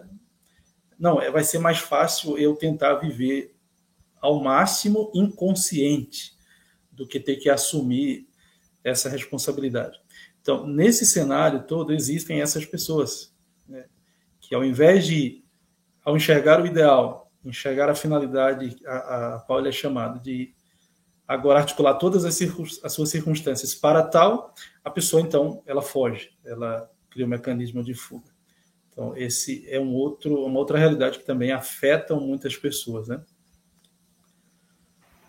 Ou desistir logo de cara, né? Às vezes você tem uma oportunidade de falar com o Matheus, como ele falou, quiser fazer horário, mandar um e-mail para ele e ter esse privilégio de ter essa ajuda. E, ah, não, o Matheus fez um horário para mim, não consegui cumprir essa primeira semana. Ou senão, ah, o primeiro dia já não deu certo. Eu, ou o Matheus errou, ou eu não sirvo para isso. Mas já vai dar de, porque vai dar errado mesmo no começo. Ah, como é que você espera só porque o Matheus riscou no papelzinho tudo que você tem que fazer anos de desordem vão sumir, porque agora você tem um horário na sua geladeira. Na verdade, é, é esse propósito, né? Essa determinada determinação de, de ir com paciência até você ver esses frutos. Você falou, é produzir o verbo. Você tem que ir lá. É, em Mateus nos ensina, é, na, nas aulas de formação espiritual, que tem coisas que não estão negadas nas nossas orações. E que a gente tem que pedir sempre essas mesmas coisas E esses frutos vão ser colhidos, porque é uma promessa que não jamais será negada. Então, não há nem por que duvidar desse tipo de, de promessa de nosso Senhor, que a nossa fé, nossa esperança, nossa caridade vão crescer. É, é se firmar nisso, ter mais certeza em quem está dizendo do que em você. Então, você, se, se você tivesse certo, você já não precisaria de um horário. Reconhecendo que você realmente está desordenado, e quem tem mais autoridade, o seu professor, ou até mesmo nosso Senhor, é perseverar nesse sentido. E Deus é tão bom, tão bom, que ele recompensa principalmente os pobres e pobres em espírito. É, e é, não é uma perseverança que nos dá mérito, mas é, é de persistir, sabendo que quem recompensa, recompensa desproporcionadamente, em relação, desproporcionalmente ao nosso esforço. A gente se esforça só um tantinho e Deus é tão bom que ele dá o resto, ele dá aquele velho calço para você conseguir, conseguir é, avançar e pular Sim. o obstáculo. Isso é muito bom, por isso que relativamente é fácil. Acho que só rapidinho, o São João da Cruz faz aquele diagrama da porta estreita e ele mostra que o caminho do cristão ele é estreito no começo, mas é largo no fim. E é ao contrário para a vida das pessoas que querem só o prazer. Porque ele começa largo, e ele é largo o tempo inteiro, até afunilar, afunilar somente no final, que é no final que as coisas serão nos cobradas. Então, se você for persistente no agora, as recompensas são muitas e são enormes, e são desproporcionais ao seu esforço, que é sempre pouco. Enquanto se você continuar nesses é, se considerando que não dá certo, que você é vítima da circunstância, que as coisas externas controlam você, pode ficar à vontade, como o Matheus falou. Acho estranho se sua vida estiver fácil, porque no final vai afunilar e não o contrário. Exatamente. E eu acho que tem um erro de percepção quando a gente verifica tudo isso, que é o seguinte: é você achar que. Você cair no erro de achar que é você quem vai fazer o processo. Tá entendendo? Eu acho que é o desespero em alguns bate é quando você chega, cara, eu tenho que fazer tudo isso sozinho. Não, não é você. Que no nosso caso aqui, uh, no nosso caso, do ponto de vista intelectual, a gente está buscando o quê? A gente está buscando a através dos professores dentro de um processo pedagógico a fazer a, a coisa do, do, modo certo. Né? Do ponto de vista espiritual, do mesmo modo. Eu estou contando com o quê? Como você se referiu, estou contando com a graça divina é, porque nosso Senhor disse que não seria fácil, no entanto, ele falou que também ele estaria conosco até o fim dos tempos. E esse, a, o modo dele estar conosco, dele estar presente, bem, vale a pena considerar aí aqueles elementos básicos da catequese, né, do que é a graça, do que são as virtudes teologais, o modo que elas operam em nós, e como é que se dá esse desenvolvimento em nossa vida, porque quando a gente percebe isso, então você, poxa, então eu tenho aqui um auxílio maravilhoso, eu não estou só. Entende? Então, esse, para quem está nos assistindo, acho que esse é um elemento importante. Você que está aí, de repente, percebendo tudo isso, e diz, poxa, cara, quer dizer que eu sou chamado a isso também? É, você é chamado a isso, mas você não, não fará sozinho. Você vai contar com a ajuda de professores, você vai, vai contar com a ajuda de Deus. Agora, é necessário que se faça as coisas com ordem, né? Porque, como diz o professor, em tudo existe uma ordem. E, então, isso implica que você faça as coisas com harmonia, numa sequência, com uma certa frequência, né?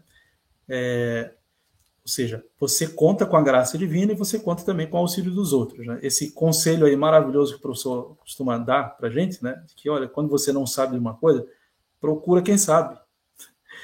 Vai lá, insista até que essa pessoa lhe dê a resposta. E, e se ela não lhe der a resposta, procure outro, outro porque é, você vai encontrar. Eu vejo nessa, nessa colocação que o professor fala uma, uma busca pela verdade.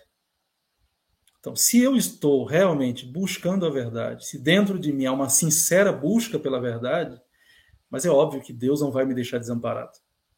Então, eu narrei aqui um pouco a minha experiência, né, meio louca. É, no entanto, eu, eu, eu consigo verificar esse elemento, embora não, eu não seja aqui parâmetro para ninguém, mas assim, é, eu acho que estava presente esse elemento. No fundo, no fundo, na minha alma estava presente esse elemento, uma sincera busca pela verdade.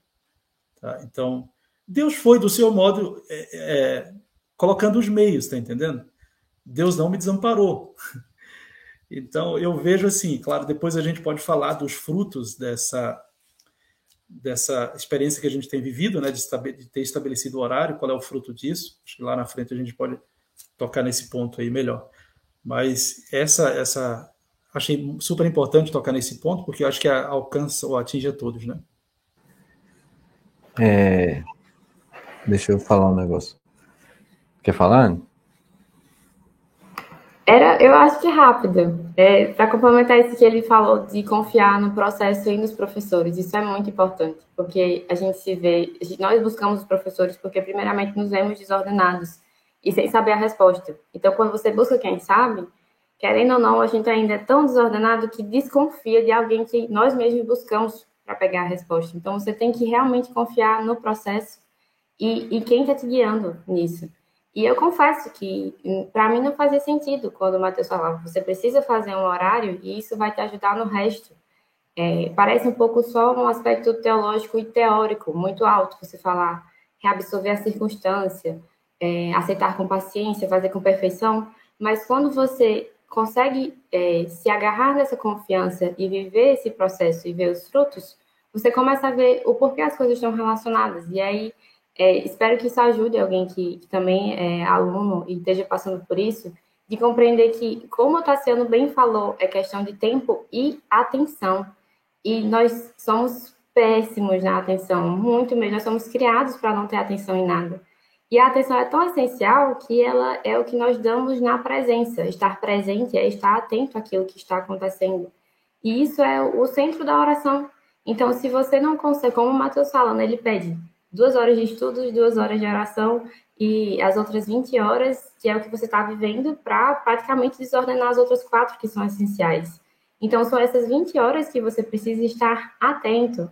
E aí, se ele te pede, né, se o professor pede, faça com perfeição, quer dizer que ele pede que você esteja totalmente doado naquilo que você está fazendo. Não é perfeccionismo. É que você esteja lá dando tudo de si e o melhor possível. E aí, se ele pede para aceitar com paciência, é como o Tassiano falou, não seja vítima do externo. Se acontecer alguma coisa, certeza que já é da vontade divina. E aí você começa a se conformar. E aí tudo isso vai virando um ciclo vicioso que é, é um ciclo crescente, em que você se torna cada vez mais atento, aí a sua oração melhora, o seu estudo melhora, e você vai conseguindo fazer com perfeição e aceitar com paciência. E isso, novamente, alimenta a tua oração e teu estudo.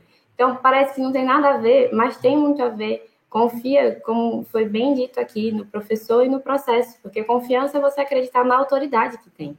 É, e Matheus tem inúmeros alunos, não só somos nós dois, com certeza. Tem muitas outras pessoas que também conseguiram, seguindo o mesmo processo, é, vindo aquela coisa, oh, eu, eu acho que eu não tenho jeito, mas se Matheus está dizendo que dá certo, dá para fazer horário, eu topo fazer o horário. Eu acho que essa é a ideia.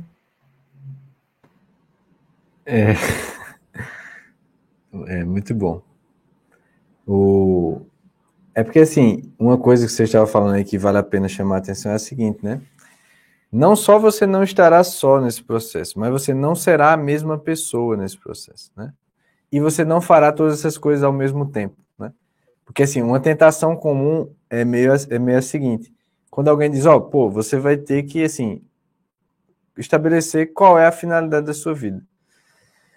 Se não fizer isso, aliás, esse é o primeiro problema da vida de todo mundo, né? é não estabelecer bem qual é a finalidade, né? porque essa, essa finalidade ela tem que ser a mais elevada possível. E aquelas aulas da circunstância, que também eu tinha feito já na formação básica, mas naquelas aulas eu, eu fiz melhor, né? É, expandi mais e tudo mais, detalhei mais. Eu estou tentando sanar esse negócio. Porque assim, vamos deixar claro aqui, ó, o ideal para todo mundo é isso aqui. Porque é o ideal do cristão e do ser humano, né? A máxima santidade, a máxima sabedoria, né?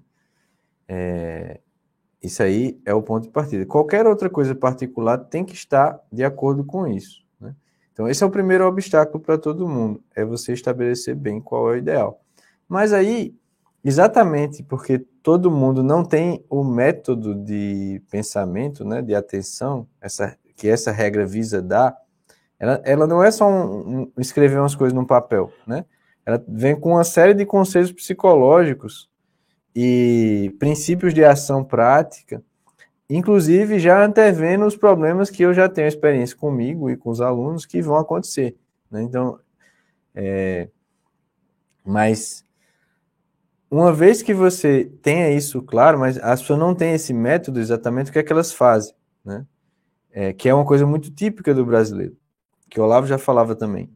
Quando você diz que vai fazer uma coisa grande, a pessoa, né, olha, eu vou ser santo. Aí o cara olha para você e diz, tu, né?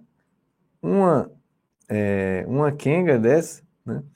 Um, um otário desse, tu fizesse tal coisa que eu sei, tu, olha, já fizesse isso outro, né? Tu tá fazendo isso, olha, um, santo, né?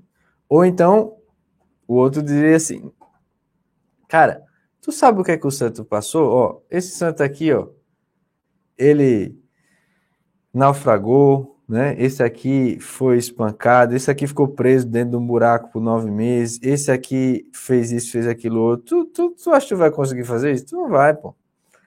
É, isso é um, um, típico erro psicológico, né? Da, do, do foco da atenção desordenado. Por quê?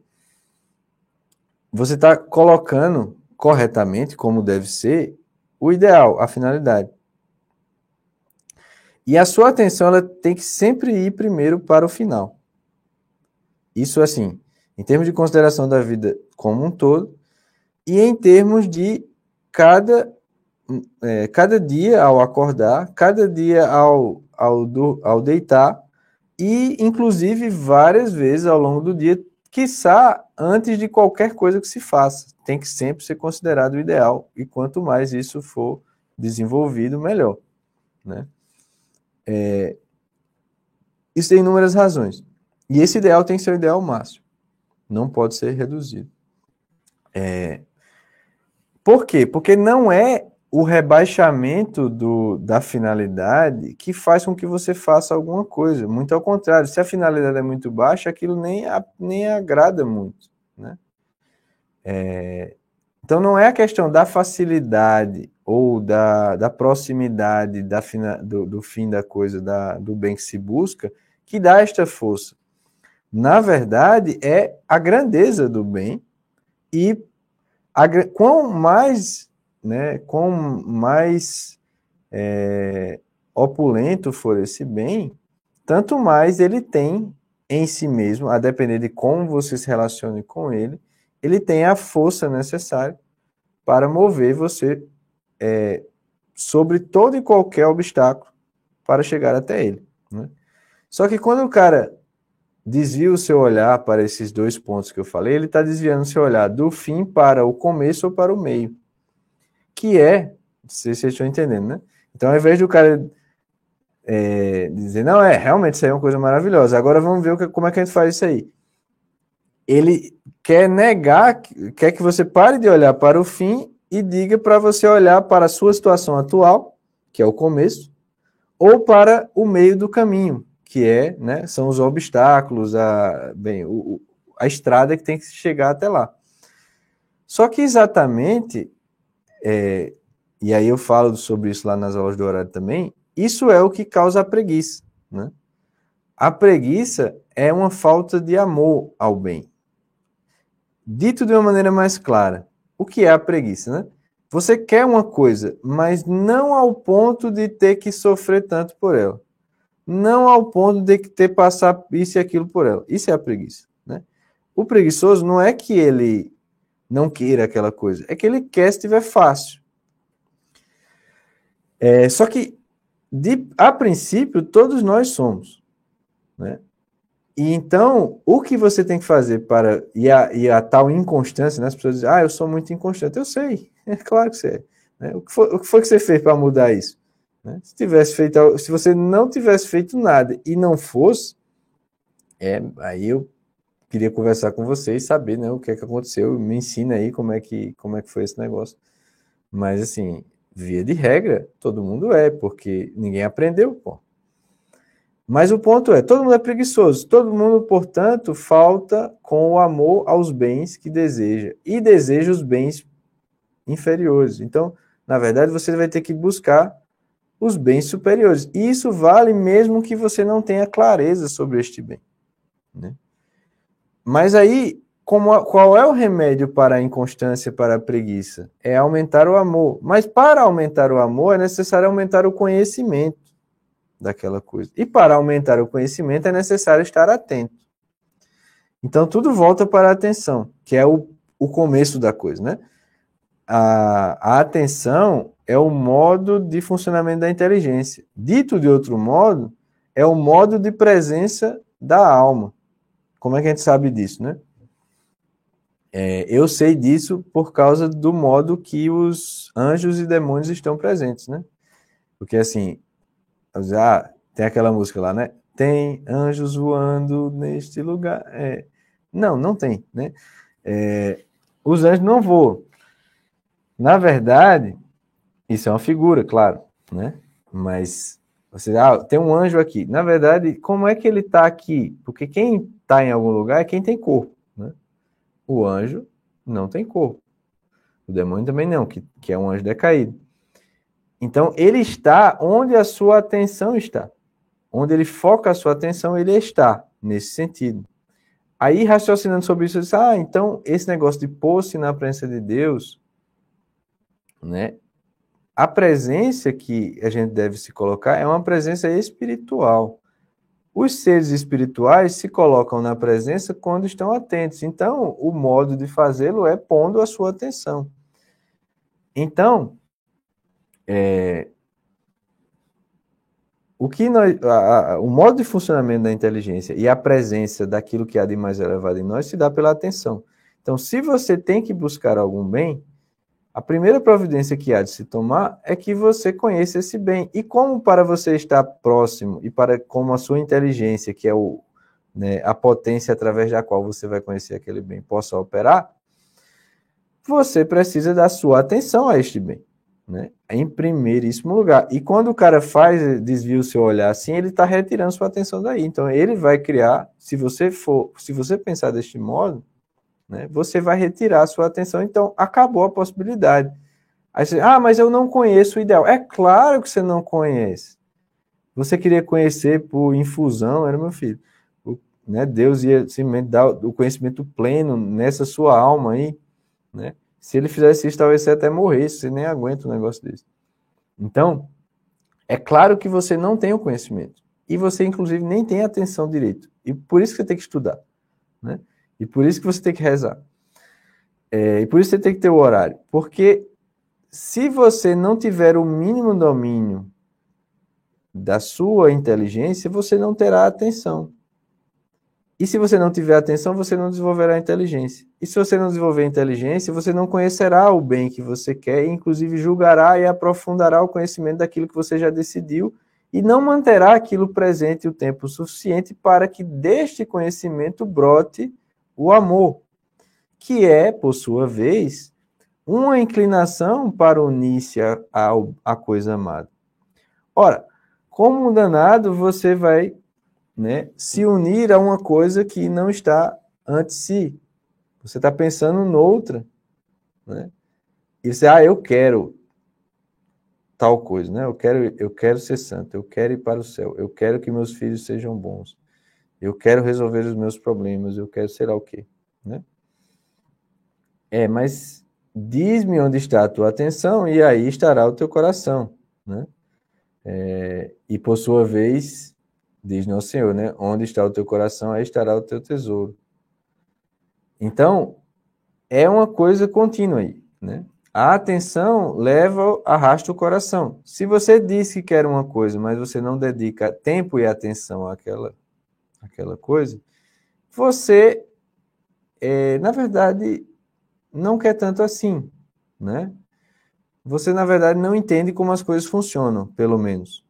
E, nesse, e procedendo assim, você nunca terá conhecimento suficiente para ter amor suficiente para que esse amor seja forte o suficiente para suplantar toda e qualquer coisa que se interpõe entre você e este bem. E isso é o que vence a preguiça, isso é o que vence a inconstância. Então, dito isto, né, o que eu estava falando era, é, as pessoas não consideram, né, como vocês bem apontaram, o Tassiano estava falando, é, que ao longo de um processo que nós buscamos um ideal tão elevado e nós fomos criados para isso, e nós fomos redimidos para isso, né, para um ideal ainda mais superior, Como é que você sabe disso? Porque você, você é gente, né? Se não fosse para isso, Deus tinha feito você uma barata, né? Deus tinha feito você uma minhoca, Deus tinha feito você, sei lá, um, um pé de árvore, né? Um, um pedaço de, de lama, sei lá o quê, né? É, como é que eu sei se eu tenho essa vocação? Você está falando, bem, se você está entendendo o que eu estou falando aqui, você tem essa vocação, né? Você é um ser humano, né? Já verificou, se você verificou que você é um ser humano, show, é de você que eu estou falando, né? Então, é, nós temos essa vocação. Deus, ele nos pensou, ele inclinou-se para criar nossa alma no momento da nossa concepção e desde toda a eternidade ele, ele já nos tinha previsto. Né? E seria um insulto a Deus dizer que, ah, apesar de tudo isso aí que eu acabei de falar, eu não dou para isso. Ou seja, Deus é muito fuleira, né, velho? Porque ele ele fez, teve essa trabalheira toda, entre aspas, né, claro, de pensar em você, trazer você para você ser incapaz de exatamente aquilo que você é. Né? É isso que você está dizendo. Então, todos nós temos essa vocação. Mas você precisa aprender como é que você, de fato, concretiza essa coisa. E é isso que a gente está tratando aqui. É, é isso que diz respeito, sobretudo, a essas aulas, do horário, essas coisas aí, né?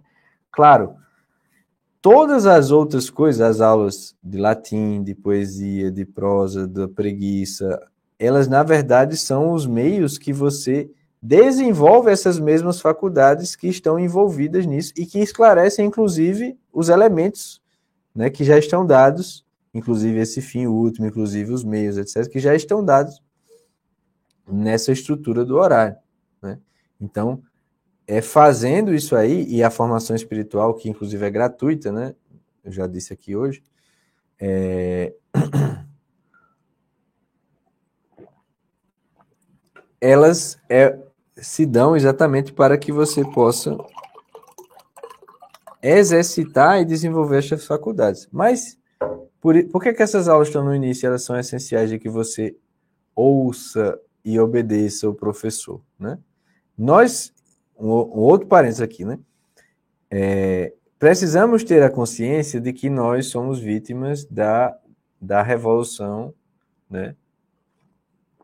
Em muitos âmbitos, inclusive no âmbito educacional.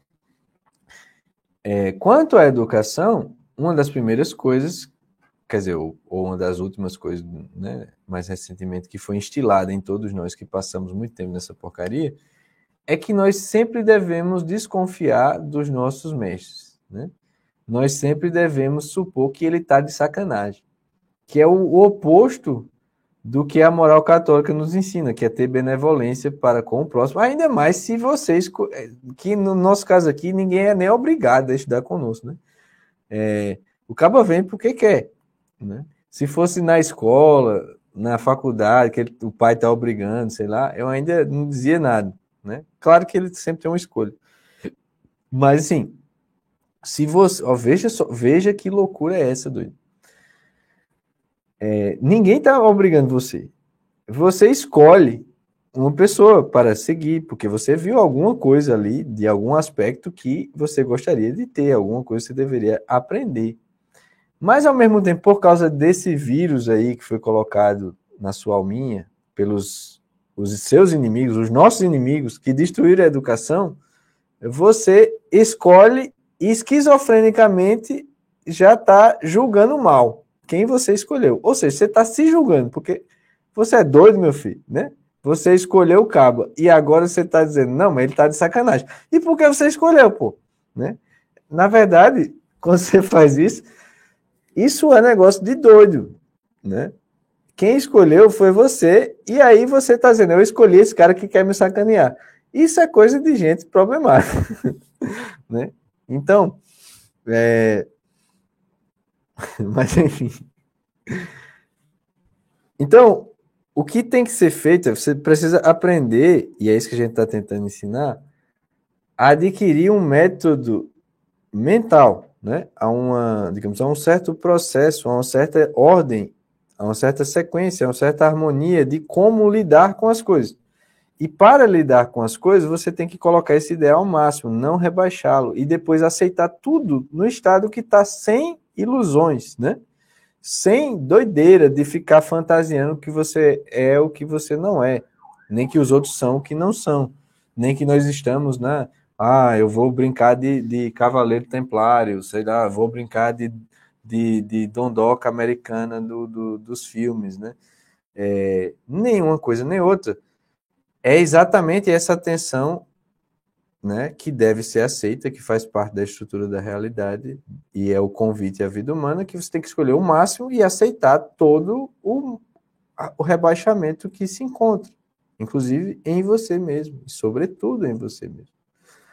Mas nenhuma destas coisas são um empecilho, muito ao contrário, é exatamente ao levar deste ponto rebaixado que se está a sua vida e tudo aquilo que lhe toca, até as alturas daquele máximo, que consiste o seu mérito, né? que consiste a sua glória, que consistirá a sua felicidade, que consistirá a sua obra.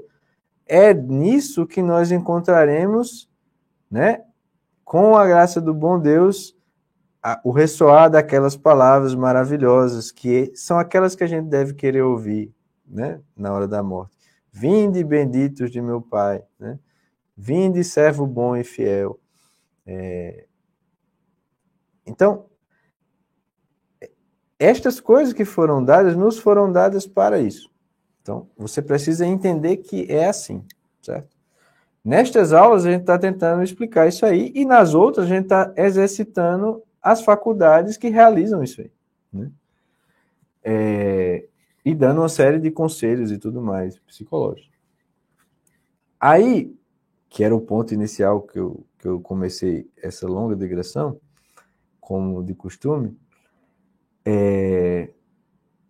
o que eu estava dizendo é, quando você considera isso, nós somos tentados a pensar o seguinte, que esse ideal a qual nós vamos chegar será realizado por nós tudo de uma vez do jeito que nós estamos. Isso é uma mentira.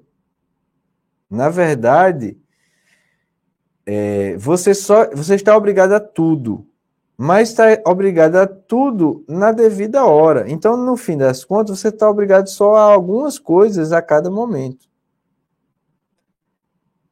Não perca essa percepção da realidade. Isso é a mais pura realidade. É, esse defeito se reflete, inclusive, por exemplo, quando as pessoas elas vão ler Vida dos Santos, né? Quando vão ler dos Santos, as pessoas geralmente só observam duas coisas. Eu sei porque eu também já fui assim. Né? É... Você só observa os milagres e os sofrimentos, né? que não são nenhuma das duas coisas mais importantes. São coisas bem secundárias. Mas aí você, exatamente por isso, você nunca percebe que, primeiro, cada sofrimento que aquele cara passou ele foi um sofrimento de um determinado período, em um momento, às vezes só. E naquela altura que ele recebeu aquele sofrimento, ele também já havia recebido inúmeras graças e inúmeros gozos, inclusive, muito superiores àquele sofrimento, que esses aí você não percebeu. E que exatamente por isso é, houve um nível de crescimento dele que relativamente a quem ele era naquele ponto, aquele sofrimento não é nada. Tá entendendo? Então, quando nós devemos entrar num caminho educacional de verdade, ninguém está dizendo que você simplesmente vai sofrer feito um cachorro tudo de uma vez, né? Ninguém está dizendo que você com do jeito, né, é, degradado fuleira que você está hoje, amanhã vai chegar os sofrimentos que os santos receberam ao longo da vida inteira, só eles, os sofrimentos no jeito que você está. É mais ou menos isso, eu acho que, que as pessoas pensam. Né? Isso é uma tentação, pô. Isso é um engano muito grande. Na verdade, não é assim. Cada sofrimento e cada dever, cada coisa que nós devemos fazer, ela tem um momento específico que, inclusive, está limitado pelo dia. Por isso que, inclusive, você dorme, né? E naquele momento que você tem que fazer, é aquele momento que você tem que fazer com perfeição. E quando der errado, se der errado, é aquele momento que você tem que aceitar com paciência. Ou seja, não tem perda. Porque, no fim das contas, aceitar com paciência é a contraparte de fazer com perfeição. E, inclusive, Deus, às vezes, Ele mesmo nos impede de fazer com perfeição, porque o que você realmente precisa é suportar com paciência, desapegar-se da sua vontade. Né? É você ser conduzido por Ele. É... Então, mas o que eu estou querendo chamar a atenção aqui é esta perspectiva temporal e psicológica, tá? Prestem muita atenção nisso que eu estou falando. Não é verdade os sofrimentos, os problemas, as dificuldades, as contrariedades, elas não vêm todas de uma vez. É o seu pensamento que está juntando elas. E por isso que elas estão pesando sobre você todas de uma vez porque você não dominou a sua atenção. Então, não é a realidade, não é Deus, não é a sua vida, é a sua cabeça doida. Entendeu? Claro que deve ter uma, uma um foguinho aí do cão, né? Ter uma ajuda do mundo, mas assim, nada que você não possa evitar, porque o demônio e o mundo, eles não podem acessar a sua inteligência, muito menos a inteligência elevada pela fé, muito menos a vontade elevada pela caridade e a esperança. Então, na verdade, o que vai fazer com que você tenha um domínio, né? E não seja vítima de, dessa distorção psicológica que se que se que recai sobre a realidade, sobre o tempo, e eu já disse isso outra vez, né? Os medos que você tem na sua cabeça, geralmente eles são muito maiores do, do que aquelas coisas são na realidade. Então, esses pensamentos doidos são realmente tentações, né? Até onde eu consigo entender, não vejo outra alternativa. São tentações. E elas são completamente distorcivas da realidade. Não é verdade. Cada coisa tem o seu devido tempo. Inclusive tem uma escritura que fala isso, para cada coisa há um tempo debaixo do céu. É, o problema é que você não considera quais são as coisas e qual é o tempo, que é isso que a gente está dizendo fazer no horário. Tá? Quais são as coisas? Qual é o tempo desta coisa? Para que naquele momento você possa dedicar-se integralmente, né, àquela coisa para fazê-la com perfeição, para aceitá-la com paciência. Então, é, vocês estão bem aí? Então, é, só ia responder, sim, tudo bem. É, é, o costume da aula, né? Não, não, realmente é difícil. Ainda bem que vocês estão aqui, porque ficar dando aula só para o pessoal do, do, do YouTube, eles não, eles não podem responder essas coisas, né? Rosenberg perguntando. Eu vou, eu vou abrir aqui porque ele está ele tá perguntando por uma coisa que eu estou tratando agora. Como poderíamos vencer esses pensamentos? Bem, a primeira coisa é fazer o horário, né? A segunda coisa, exatamente, é reservar o tempo da oração e do estudo para poder praticar estas duas coisas que desenvolvem a parte superior da alma e a tornam, as tornam fortes su suficientemente para não sucumbir a essas tentações que vêm da carne do demônio do mundo. Né? Mas só fechando uma coisa aqui, Iane pode falar, se quiser responder sobre isso. Né? Então, tenham em vistas isso. Todas essas coisas que acontecem aos grandes, aos grandes santos, aos, aos grandes heróis, etc., não caia nessa distorção né? psicológico-temporal. Estes sofrimentos, eles vêm na devida hora e vêm, inclusive, precedidos ou juntos né? de coisas muito agradáveis, espiritualmente, inclusive, é, deleitáveis. Então, isso é uma tentação do demônio, eu acho, para você. Né? Não acho que é assim. É, cada coisa tem o seu devido tempo e tudo que você haverá de passar será, na verdade, só se for bem utilizado, se houver essa ordenação, se houver uma pedagogia para lhe ajudar nesse sentido, tudo vai ser aproveitado no sentido de aumentar o seu amor e aproximar-lhe do bem. Nada será obstáculo, porque tudo concorre para o bem dos que amam a Deus. Mas tem que se entender bem essa frase. Quem é que ama a Deus? Né? Mas enfim, fala aí. Mas era é, comentando sobre o que tu falaste e respondendo a, a pergunta, porque a, esse movimento da inteligência, às vezes ele nem é tão desordenado por, por vícios, mas às vezes também vem aquele desejo da virtude, né? A prudência peca pelo excesso ou pela falta.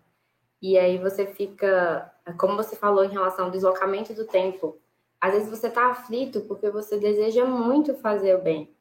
E, e, tem duas coisas que atrapalham o nosso tempo e, e, essa a frutuosidade do que a gente faz, né? A aflição nos desloca do tempo em relação a ou a gente está no passado, é, nos deixando nos agitar por coisas ou erros que já fizemos. Acho que isso está também na aula do horário. Não deu certo, passa para frente, porque senão você vai ficar preso no passado. Ou senão você está vivendo essa tensão cedo demais, como você falou. Você viu a vida do santo, sabe que é inerente à santidade o sofrimento, porque há configuração a Cristo, e já está aflito com o futuro. Então você novamente deslocou a tua presença para um tempo que é impossível estar presente, já que ele ainda não existe, que é o futuro. Então, a aflição te desloca. E aí, respondendo à pergunta, tá, o que, é que eu faço se isso acontecer? Não é só um pensamento em relação ao meu vício, eu vi que eu cometi um erro por causa do vício. Não, porque eu estou querendo fazer o que é certo. Duas coisas, conversa com Deus. Você sempre transforma isso numa oração, porque ele, como o Matheus falou, as coisas, as forças necessárias vão sendo dadas à medida que a gente se disponibiliza. E outra coisa, às vezes, é também a gente é, mudar o ideal. A, tem muitos santos que falam sobre o terror do respeito humano. É quando você muda a referência. Você faz para agradar a quem? É até capaz de você se tornar uma pessoa muito virtuosa, mas virtuosa naturalmente, fazendo todas essas coisas que todo o pessoal do Instituto Borborema sugere, que é você fazer as coisas no horário, fazer com perfeição, aceitar com paciência, mas tudo fica muito terreno, porque quando alguma coisa acontece, o que te magoa é a opinião de uma pessoa, ou como você vai ficar a partir é, para uma pessoa que te admira, para as pessoas que são casadas seria um esposo, para as pessoas que trabalham seria o seu chefe, é, para o seu o ciclo interno seria o seu amigo. Então, essa coisa do respeito humano é você errar e ficar preocupado porque errou, né? A aflição vai te deslocar porque você se importou com a opinião de uma criatura e não lá do Criador. Então, isso também entra na questão de você conversar com Deus. E, aí, e não ficar aflito em relação a isso. Se mantendo presente, e quando você conversar com Deus, isso vai te ajudar a perder o que é aquilo que é respeito humano, que a gente realmente fica triste porque erra, mas a maioria das vezes, ou é porque é, a nossa imagem está manchada para nós mesmos, ou, ou para uma outra criatura, e entender que essa conversa com Deus vai te lembrar que você é o nada e Ele é tudo. E aí tudo isso vai crescendo. É como o Matheus falou, calma aí, não precisa ter pressa, você não vai é, ficar, não vai receber todo aquele sofrimento de uma vez só. Então, não se desloque no tempo e tudo que é necessário, você vai ser, resol... vai ser resolvido por Deus. Então, essa é a tua atenção. Não sei se era, a intenção era complementar o que tu tinha falado, Matheus, e acho que responderia. É, uma outra coisa que eu acabei nesse conversa esquecendo, mas que eu ia dizer também, ao longo desse processo você não é a mesma pessoa. Então, à medida que você receberá obstáculos, provações, problemas, tarefas, deveres a mais, será não você do jeito que você está agora. Né? Será uma pessoa cada vez melhor com a graça de Deus. Então, mas é, respondendo ao título da live, né, que eu acho importante dizer uma coisa, é o seguinte: o que é que você precisa? Nós precisamos ter consciência que tudo isso que nós falamos aqui, e aí eu queria que vocês pudessem falar como está sendo disso que. Pode falar da, das coisas práticas também, dos exemplos do que vocês fizeram, que será ajuda para o pessoal enxergar aí, né? Mas o que é que nós precisamos ter em vista que a, a, o nosso, o nosso, nossa época nos rouba, né? O tempo, pessoal, é uma criatura, né? E ela E o tempo é o bem mais escasso e mais, inclusive, escasso e imprevisível de quanto ele ainda existe para cada pessoa. Então, o pessoal usa até aquela, aquela inversão demoníaca, né, que é assim, tempo é dinheiro, né?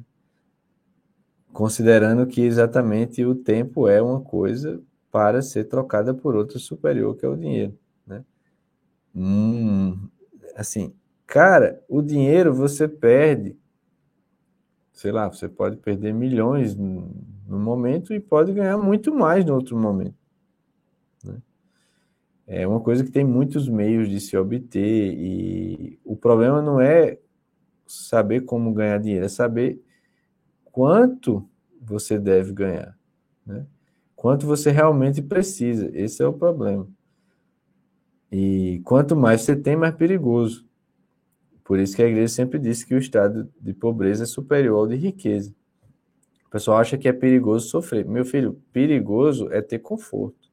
Sofrer, claro, você pode sofrer mal e vai desperdiçar. Mas é mais fácil você aproveitar bem o sofrimento do que você aproveitar bem o conforto, né? E aí vai o dinheiro no meio. Mas enfim, é, esqueça essas máximas. O nosso, o nosso, a nossa época exatamente ela, ela nos cega para a realidade das coisas. E ao não perceber a realidade das coisas basilares, estruturantes da realidade, você não sabe como agir direito. Então, a primeira é esta. Cara, qual é o bem que você pode é, que é irrecuperável e imensurável como o tempo? É difícil de pensar isso aí. É, para cada pessoa, ao ser gerada, tá, tem uma certa quantidade de tempo que ninguém sabe quando é, e abruptamente pode ser interrompida, e aquele tempo que é perdido não volta. É, essa é a natureza do tempo. Ou seja, isso é um bem, né, no fim das contas, que deveria ser muitíssimo bem cuidado, que deveria ser conhecido e que deveria se saber o que deve ser feito com ele. Para que ele nos foi dado. Se ele nos foi dado, ele tem essa natureza e não fomos nós que o criamos e não fomos, não somos nós muito menos que o governamos, mas, no entanto, nós o temos, mas não sabemos quanto e até quando, e aquilo que, que já foi não volta, devemos saber, tá, para quê? Né? É, qual dativo né, dessa, dessa, desse bem? Para que ele nos foi dado? Esta coisa que é isto. Né? É, seria de fato um, uma crueldade de você dar esse tipo de, de bem, né? com essa natureza, se não fosse para. Se fosse só para a gente deixá-lo escorrer. Para a gente simplesmente agir, agir, agir e, pô, acabou, né? Realmente, se fosse assim, a existência seria uma piada. Mas, graças a Deus, não é assim. E aqui que está a grande, é, sei lá, a grande chave da, da, de como lidar com o tempo, a grande, um dos grandes segredos da, da, da vida humana. Né? É possível trocar o tempo pela eternidade. Do contrário, se você quiser aproveitar o tempo, não é? como existem muitas conversinhas idiotas do tempo presente, aproveite a sua vida, que significa perder o tempo. Né? Você está trocando a eternidade pelo tempo, é o contrário. Né? Você está desprezando a eternidade em função de ficar frescando no tempo.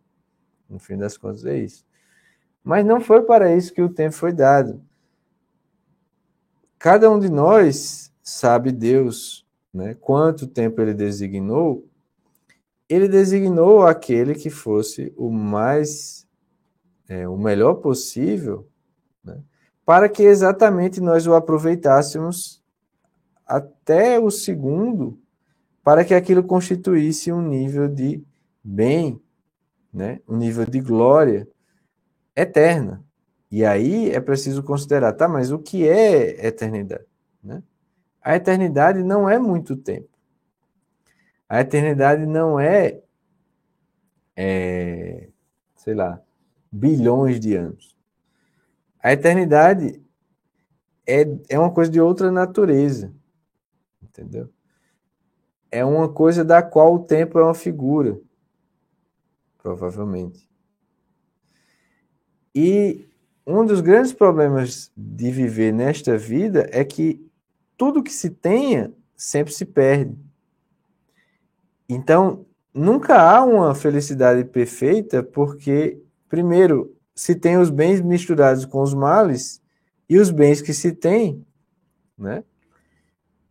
Sempre ao fruir deles, se está na expectativa de perdê-los logo, logo, ou depois, mas em algum momento. Né? Na eternidade é a posse perfeita e contínua, sem mistura de males, a eternidade, a vida eterna. Né? Então, veja, olhando por essa perspectiva, veja, Deus nos dá esta coisa, esta criatura sua, para que exatamente nós possamos aproveitar esta coisa que já vai correndo, que já vai, né, que já vai se escorrendo, que já vai, né, se acabando, mas como alguém que, que não desperdiçasse nenhuma gota d'água que corre no rio, aquele, aquele tempinho, aquele segundo ali do seu dia, aquele minuto, né? Minuto após minuto, ele pode sempre ser convertido numa moeda eterna. Né? É como se fosse o grande segredo né, da vida, da, da, uma educação que nos pode conferir é como é que faz a conversão, como é que a gente vira uma casa de câmbio, né, que troca o tempo pela eternidade.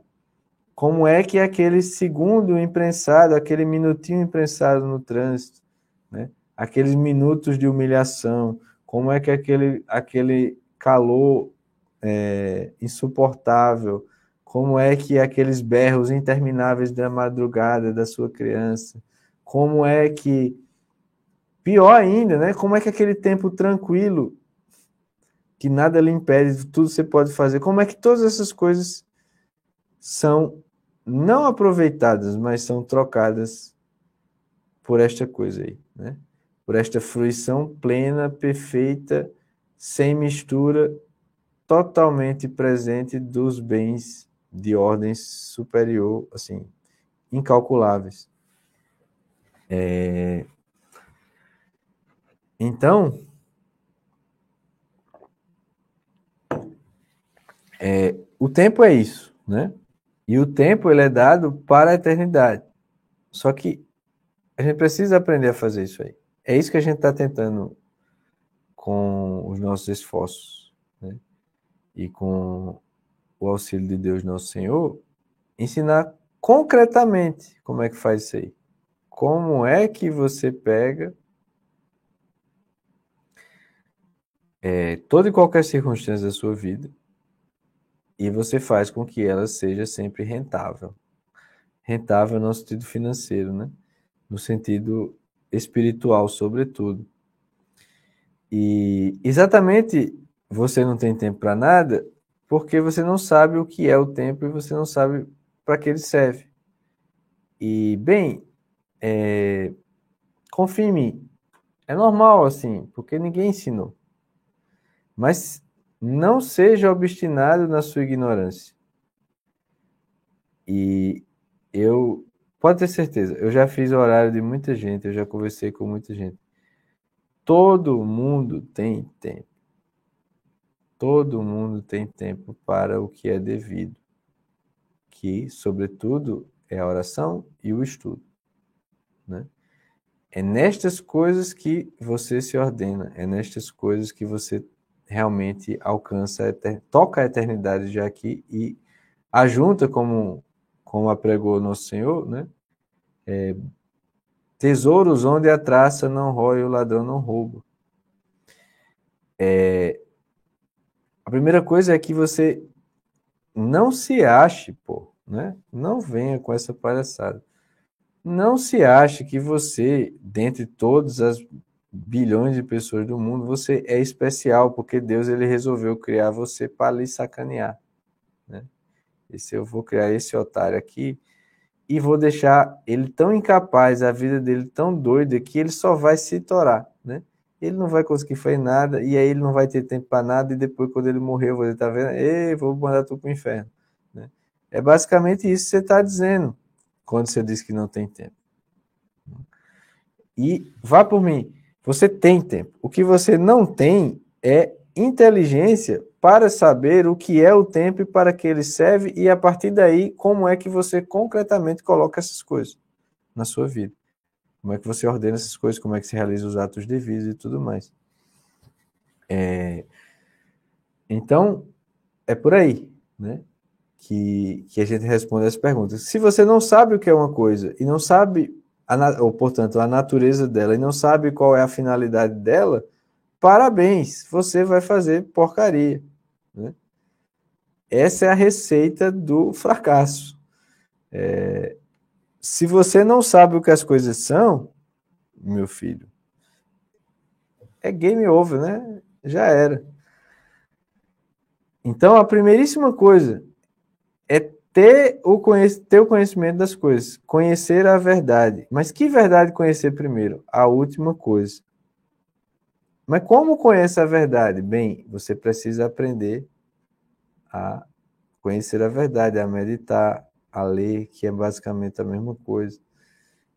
E aplicar isso na. E, bem, secundariamente, mas como efeito disso, você também ganhará bastante tempo, porque você deixa de ser um otário. Né? Você deixa de ser uma pessoa fraca, deixa de ser uma pessoa burra. E aí, todas aquelas coisas que hoje tomam mais tempo do que o devido, elas passam a ser hum, é, realizadas com, às vezes, menos força, menos tempo, e são feitas melhores. Porque quem mudou foi você. Né?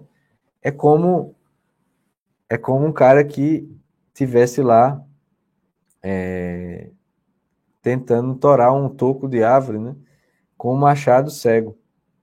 Aí ele tá lá batendo. Pá! E aí, sabe, sabe quando a lâmina tá tão cega que ela não corta, mas ela quebra, né? E aí o cara tá lá batendo com a maior força do mundo, né? E tá quebrando uma lasquinha. Aí ele quebra e bate, e bate, e bate. Aí eu chego lá e digo, olha, meu filho, que é basicamente o nosso trabalho aqui, né? Meu filho, pare com esta merda. Né? Pare, pare, por favor, pare. Ó, tá aqui, ó. Isso aqui, ó, é para afiar o machado. Pare o que você está fazendo e vá afiar o machado. Já pensou nessa possibilidade? Aí o cara diz: Não, pô, mas já está demorando demais, ó. Eu geralmente eu passo 10 horas para torar esse toco aqui. Se eu parar para afiar, aí eu vou demorar 11. Aí eu digo: Não, seu animal, né? Se você Vamos dizer que você passou uma hora para afiar, né? Beleza. Na sua burrice, parece que você vai agora você vai gastar 11, mas quando você perder esta uma, quando você voltar para cortar o toco, você gasta 10 minutos. Então, na verdade, você economizou 8 horas e 50 na primeira vez. Na segunda, não vai ter que amolar. Já está afiado. Então você vai gastar 10 minutos. Aí você economizou 9 horas e 50. Entendeu? Então, esse é o real efeito de quando você faz o que vem primeiro, primeiro. Né? É, então, é necessário entender isso aí. Ah, eu não tenho tempo. Não, você não tem inteligência, vontade desenvolvidos, você não tem a clareza sobre o que as coisas são. E o seu uso é o uso de um cego embriagado, né? de uma pessoa totalmente cambaleante, esquizofrênica e cheio da droga, né? louco na droga. Mas, enfim, é... vocês querem comentar alguma coisa? E falar da experiência de vocês aí para animar o pessoal? é, o senhor acabou falando de um dos frutos, né, de um dos resultados que a gente obtém com esse processo, né? Que é exatamente, é, pelo menos o que eu consigo verificar, né? Porque antes a gente é movido pela carne, né? Então, muitas vezes o que prevalece é o irascível, é, são as paixões do corpo possível, etc. E quando você adentra nesse processo, quando você estabelece o horário, né, você a considerar a finalidade, né, esse bem máximo que tu tem que buscar, então você vai, até porque é o seguinte, como, como, é que eu vou estabelecer um horário, como é que eu vou estabelecer uma regra de vida se eu não tenho presente o fim para o qual eu estou destinado, né? Então não, não faz sentido, por exemplo, estabelecer que eu devo acordar às 5 da manhã e dormir às 10 e meia da noite, se eu não tenho diante de mim o ideal a ser buscado, né? E o que que acontece? Acho que um dos primeiros frutos que aparece quando a gente estabelece o horário e a gente é, começa a considerar o tempo é uma pacificação na alma. Porque se a gente fica antes sendo é, movido pelas coisas externas e não estando presente naquela ação do momento, você está sempre ausente, né? está sempre preocupado com uma coisa que virá depois, ou com uma situação que passou, ou seja, traz um prejuízo enorme. E essa, essa perda de tempo e de energia, como o senhor falava, é, em que a gente fica tentando deliberar qual é a ação que eu tenho que fazer. Né? Você está fazendo uma coisa, mas será que eu deveria fazer isso mesmo? Então, é, seja, gera uma confusão, porque você, é, na verdade, não tem a medida certa para cada coisa. Você não consegue enxergar na hierarquia dos bens qual é o lugar que essa coisa ocupa e qual é a atenção devida que eu devo dar a essa determinada coisa. E isso faz com que você meio que esteja dividido, né? Sempre. Você é sempre uma pessoa dividida. Você está no. Porque o que realmente está ao seu alcance é o presente. No entanto, você está se dividindo entre isso e o impossível do futuro. E isso não só gera uma, digamos, uma é, esterilidade de, de resultados quanto àquilo que está ausente, mas também prejudica o próprio resultado presente que está se dividindo, né? É só nesse sentido que você está falando aí. Exatamente. Então, o que, que acontece? O, essa pacificação na alma nos dá a possibilidade de tomar decisões com, com mais inteligência, até porque como é que você vai fazer uma operação de inteligência se você está agitado, se você está o tempo todo sendo jogado para fora, se você nunca está. Então, é, dificilmente você vai fazer um ato de inteligência. Né? Eu, eu, penso que aqui está um requisito para o ato próprio da inteligência, que é você estar é, em paz, você está pacificado. Né? E, então, daí a causa de muitas decisões erradas que a gente toma é movida pelo impulso, porque a gente não sabe fazer a distinção do movimento interior. O que, que me move agora? É uma ira, o que que me move, o que é, é. Então essa coisa é um benefício que você encontra, acho que um dos primeiros que a gente percebe quando se ordena, quando você faz um horário, uma regra de vida, é essa pacificação na alma. E à medida que essa coisa vai se dando, é, vai acontecendo também uma simplificação. É, isso que o senhor explicou aí, né, do sujeito que está lá tentando cortar a árvore com o machado cego. É, é, é isso cara que levava 10 horas para resolver um problema, ele olha para aquilo ali em, em, questão de dois minutos ele consegue resolver a coisa, tá entendendo? Então a vida vai ficando muito mais simplificada porque você consegue enxergar na hierarquia dos bens qual é o lugar devido de cada coisa. Então acho que aqui é um ponto muito interessante porque muitas vezes você dispensa um tempo é, talvez desnecessário numa coisa que não tem tanta relevância assim. Então, é, veja, o que, que a gente está a considerar? Considerar a oração e o estudo. São as duas coisas é, que precisam estar presentes aí. E como é que a gente faz isso? A gente faz isso exatamente estabelecendo uma regra de vida, um horário, de modo que esteja contemplado durante o meu dia essas duas horas de oração, essas duas horas de estudo. Né? E, então, isso vai dando para nós a medida correta de julgar cada ação. Né? De julgar cada coisa em seu tempo.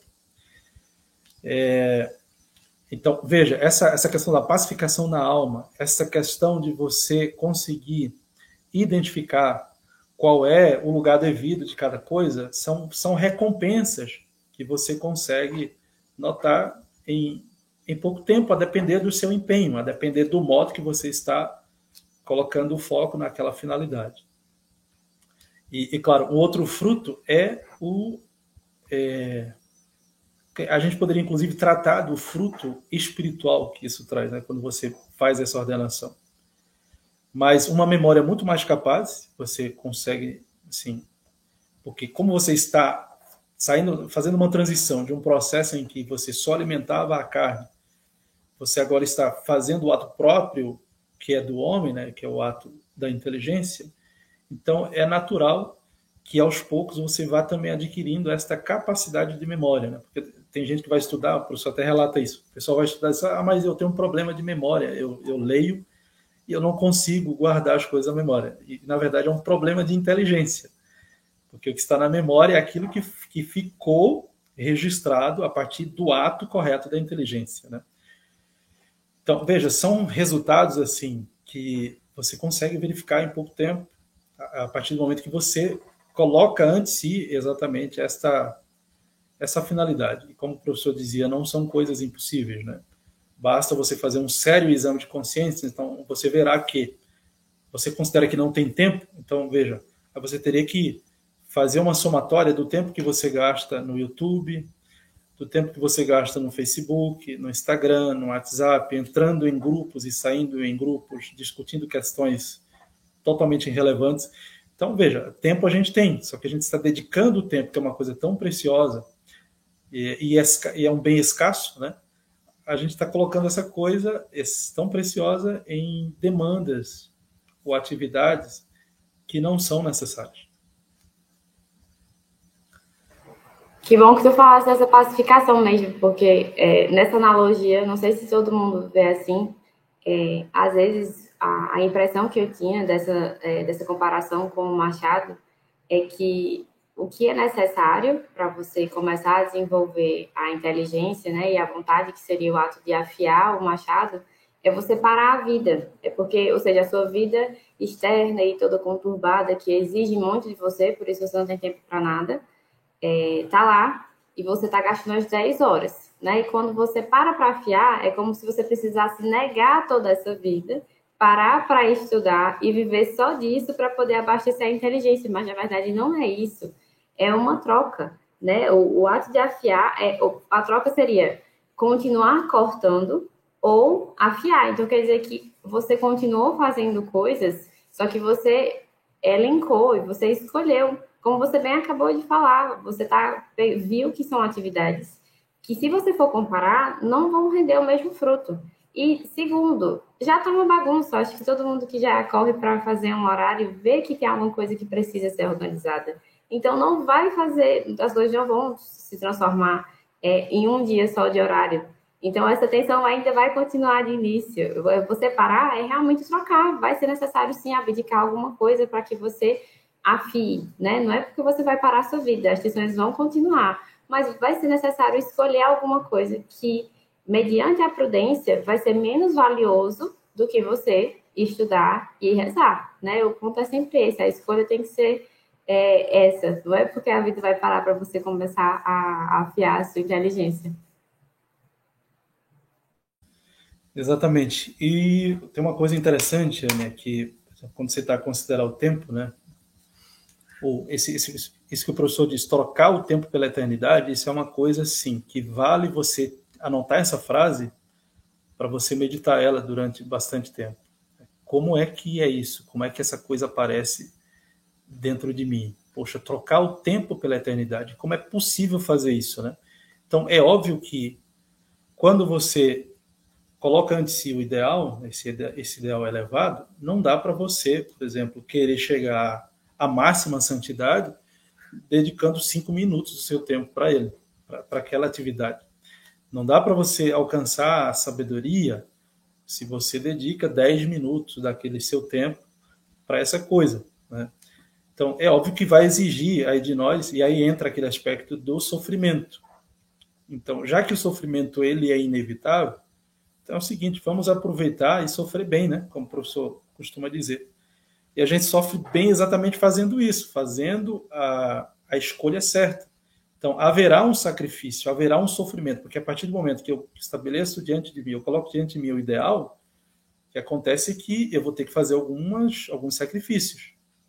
Então, o que, que é necessário? Porque tem gente que diz assim, mas eu não tenho tempo, é, é, é eu acordo tarde. O professor até diz lá na aula, acho que é na aula 1, 1B da, da formação espiritual. Então, você está dormindo na hora errada. Ah, meu, meu trabalho não deixa, então você está no trabalho errado. Então, veja, a gente vai ter que fazer uma série de outras escolhas. Agora, assim, em ordem, não é uma, você não vai ter que alterar tudo na tua vida e vai ter que tirar tudo e, é, e fazer uma reviravolta na tua vida. Não, é tudo com ordem. Né? Existe uma sequência, existe uma harmonia, etc. Mas a primeira coisa, a gente volta ao ponto a ser considerada é essa finalidade. Então, quando eu coloco diante de mim a finalidade, é óbvio que eu vou começar, inclusive, a encontrar a medida certa de cada coisa. Tipo, olha, eu fazia atividade física esse horário, então eu percebo que esse horário deve estar a oração.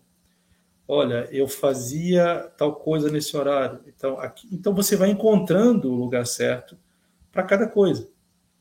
Então, essa, essa questão do horário vai exatamente gerar em nós esse fruto, né? A gente vai perceber que há uma, é, até sem perceber mesmo, a gente consegue, a gente, é, a gente percebe que coloca as coisas no seu devido lugar. Então, cada coisa vai se encaixando no seu devido lugar. Então, esse é um dos, dos frutos, assim, quase que imediatos que a gente consegue usufruir desse processo. É... Pois é, e, e você vai sacrificar as coisas, como eu falava, em busca de um bem superior. Ninguém está mandando você fazer algo em troco de nada. Como eu já falei até nas aulas da formação infantil, não faz sentido você dizer que o cara evite esses bens inferiores se você não dá a ele a capacidade de alcançar bens superiores. E exatamente o horário vai fixar isso, tá? Onde é que eu como, em quanto tempo, em que horário eu busco esses bens superiores, de que modo? E à medida que você faz isso, é, sacrificar essas outras coisas é normal. Na verdade, você não só sacrifica, mas você sacrifica no sentido. É, a gente está usando sacrificar no sentido mais corriqueiro, né? Que é negar aquelas coisas. Mas o sacrificar no sentido mais original, né? É tornar aquela coisa sacra, né? Tornar aquela coisa santa, tornar aquela coisa separada, ou seja, dar aquela coisa para Deus. Então, imagine se cada ação da sua vida, inclusive o mesmo trabalho que você tem hoje aí, Imagine o mesmo problema que você tem hoje. Imagine a mesma circunstância familiar que você tem hoje. Se ela pudesse ser oferecida e dada para Deus, como se fazia? O, o, o problema é que você não considera direito, né? O que é que você tem que fazer com cada coisa e para onde você está indo? Você está indo para a morte, meu filho, né? E aí, ah, mas eu trabalho muito, não sei o que e tal. Então faça a seguinte reflexão: na hora do você morrer, né? É, você não vai morrer na sua empresa. Quer dizer, pode morrer, né? Mas é, você não. Mas na hora de você morrer mesmo, você não vai estar mais na sua empresa. Você não vai estar mais na sua casa. Você não vai estar mais com seus bens. Você não vai estar mais na Disneylandia, né? Vai estar a sua alma desnuda diante do nosso Senhor. E aí você tem que fazer o seguinte cálculo, né? É um juízo prudencial. Ah, eu estou trabalhando tantas horas por dia. Beleza, bonitão. Na hora da, do juízo particular, o fruto disso aí vai servir de quê? Né? Então, não estou dizendo que você vai ter que deixar tudo, mas se for o caso, como às vezes acontece, o cara está trabalhando demais, vai ter que abrir mão de parte do trabalho. E assim, todos os casos que eu vi assim, não era porque esse trabalhar mais significasse, né? É, ele significasse assim, vida ou morte, né? Esse trabalhar mais geralmente é frescura, assim, é para frescura, né? O cara diminuiu o trabalho e agora passou fome. Geralmente esse trabalho a mais exagerado é para abraçar Mickey Mouse, né? Para comprar roupa, era é para, sei lá, comprar um, uma calça de 300 reais, sei lá como é, é aquelas histórias da internet. Então, assim, o problema, meu filho, é que você não pensa sobre as coisas. Você vive feito um, um misto de demônio com animal. Aí o negócio fica louco mesmo. Você começa a confundir as coisas, porque o pecado é exatamente isso: é a desordem dos bens. É você pegar uma coisa inferior e colocar a soma superior. Não é que aquela coisa seja ruim. É só que você não está calculando direito, né? Está calculando errado, meu patrão. Então, é... mas enfim, eu queria, eu acho que agora é hora da gente abrir para as perguntas, se o pessoal quiser falar, já já estou deixando o, o, os meus nordestinos aqui, meu baiano e minha pernambucana dormirem muito mais tarde do que eles costumam, né? Eu acredito. Então, mas vamos continuando aí. Se o pessoal tiver pergunta, e também se vocês precisarem sair, vocês fiquem à vontade. Já de antemão, assim, é, foi tem sido a conversa está muito boa. Fico muito feliz, né, por, por ver vocês tratando das coisas assim, né? Eu acho que o pessoal aí que está nos acompanhando tem visto também. É, vocês têm falado coisas bastante importantes aí da perspectiva de vocês e é, eu como professor fico muitíssimo honrado, né? E feliz com isso. Então, deixa eu ver aqui. Mas se quiserem falar, pode falar enquanto eu acho uma, uma pergunta aqui. Aqui algum, alguns comentários. Eu adio COF, caramba, adio COF a formação há anos e a desculpa de agora é o estudo autoemburrecedor para concurso. Que horror! Exatamente. Né? Concurso é um problema, né?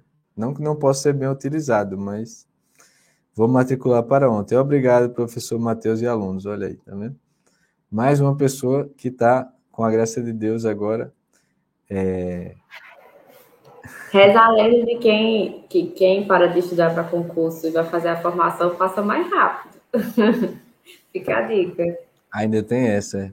É. é. Um dos testemunhos que a gente tem aqui, né? Na live de terça, sabe, pediu para a gente falar de testemunho dos alunos. Eu fiquei meio receoso de falar, porque tem muitos testemunhos, assim, muito bons, né? São excelentes, mas, assim, expõem a vida das pessoas em, em circunstâncias bem doidas, né? Meu câmera chegou me olhou de lado aqui. ah, é. O meu professor ali também. Então, mas um dos casos aqui exatamente é do, do nosso querido é, Armandinho, né? Que é irmão do Danilo. Eu vou falar o seu caso aqui, Armandinho. Desculpa aí. Depois eu peço licença. É... Mas Armandinho é, é, médico, né? E ele era, morava lá no Recife acho que nunca tinha dado muita moral ao Instituto, embora o irmão dele fosse o, o vice-presidente. Até que um colega, o nosso querido Wagner, é, que é quem ele respeitava na profissão, chegou falando: Ei, tu conhece o Instituto Borboleta? Aí ele fez. É... Caramba, é, conheço, inclusive meu irmão faz parte desse negócio. Aí ele ficou meio envergonhado, né? O cara que ele admirava estava fazendo e tudo mais. E aí ele começou a fazer a formação sozinho lá no Recife online. E aí, de começar a fazer a formação, ele né, foi tomando jeito na vida e etc. Essa parte eu vou deixar para depois. Mas se converteu e, e, várias outras coisas. Terminou a formação toda sozinho lá.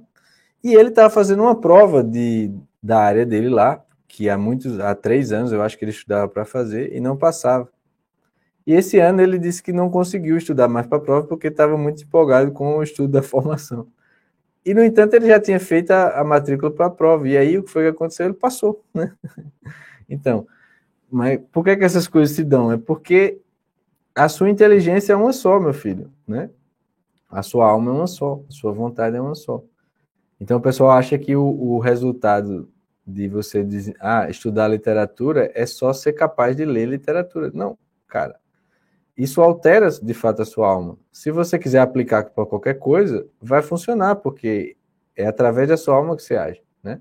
Então, se você aplicar sua inteligência, sua vontade, a pacificação interior, como Tassiano falou, é, para resolver um, um, conflito doméstico, uma questão profissional, você tem muito mais capacidade. Né? Inclusive, tem muito mais proporção de quanto vale a pena dedicar-se ou, ou, investir naquela coisa. Né? Então, pessoal, se tiverem perguntas, essa é a hora. É, eu vi umas aqui atrás. O Lucas negão lá de João Pessoa está tirando onda aqui. Ó. Essa live não vai atingir as pessoas que não têm tempo, porque elas não têm tempo para assistir a live. Vai te lascar, tá? Manda para as pessoas. Mas ele sabe que eu estou brincando. Esse, esse é um cabo muito bom. Um abraço, seu baitolo. É, deixa eu ver aqui mais. Matheus está dizendo que me ama e que eu sou lindo né? Não sou eu que estou dizendo isso, tá? É outro. Tudo bem, é nós.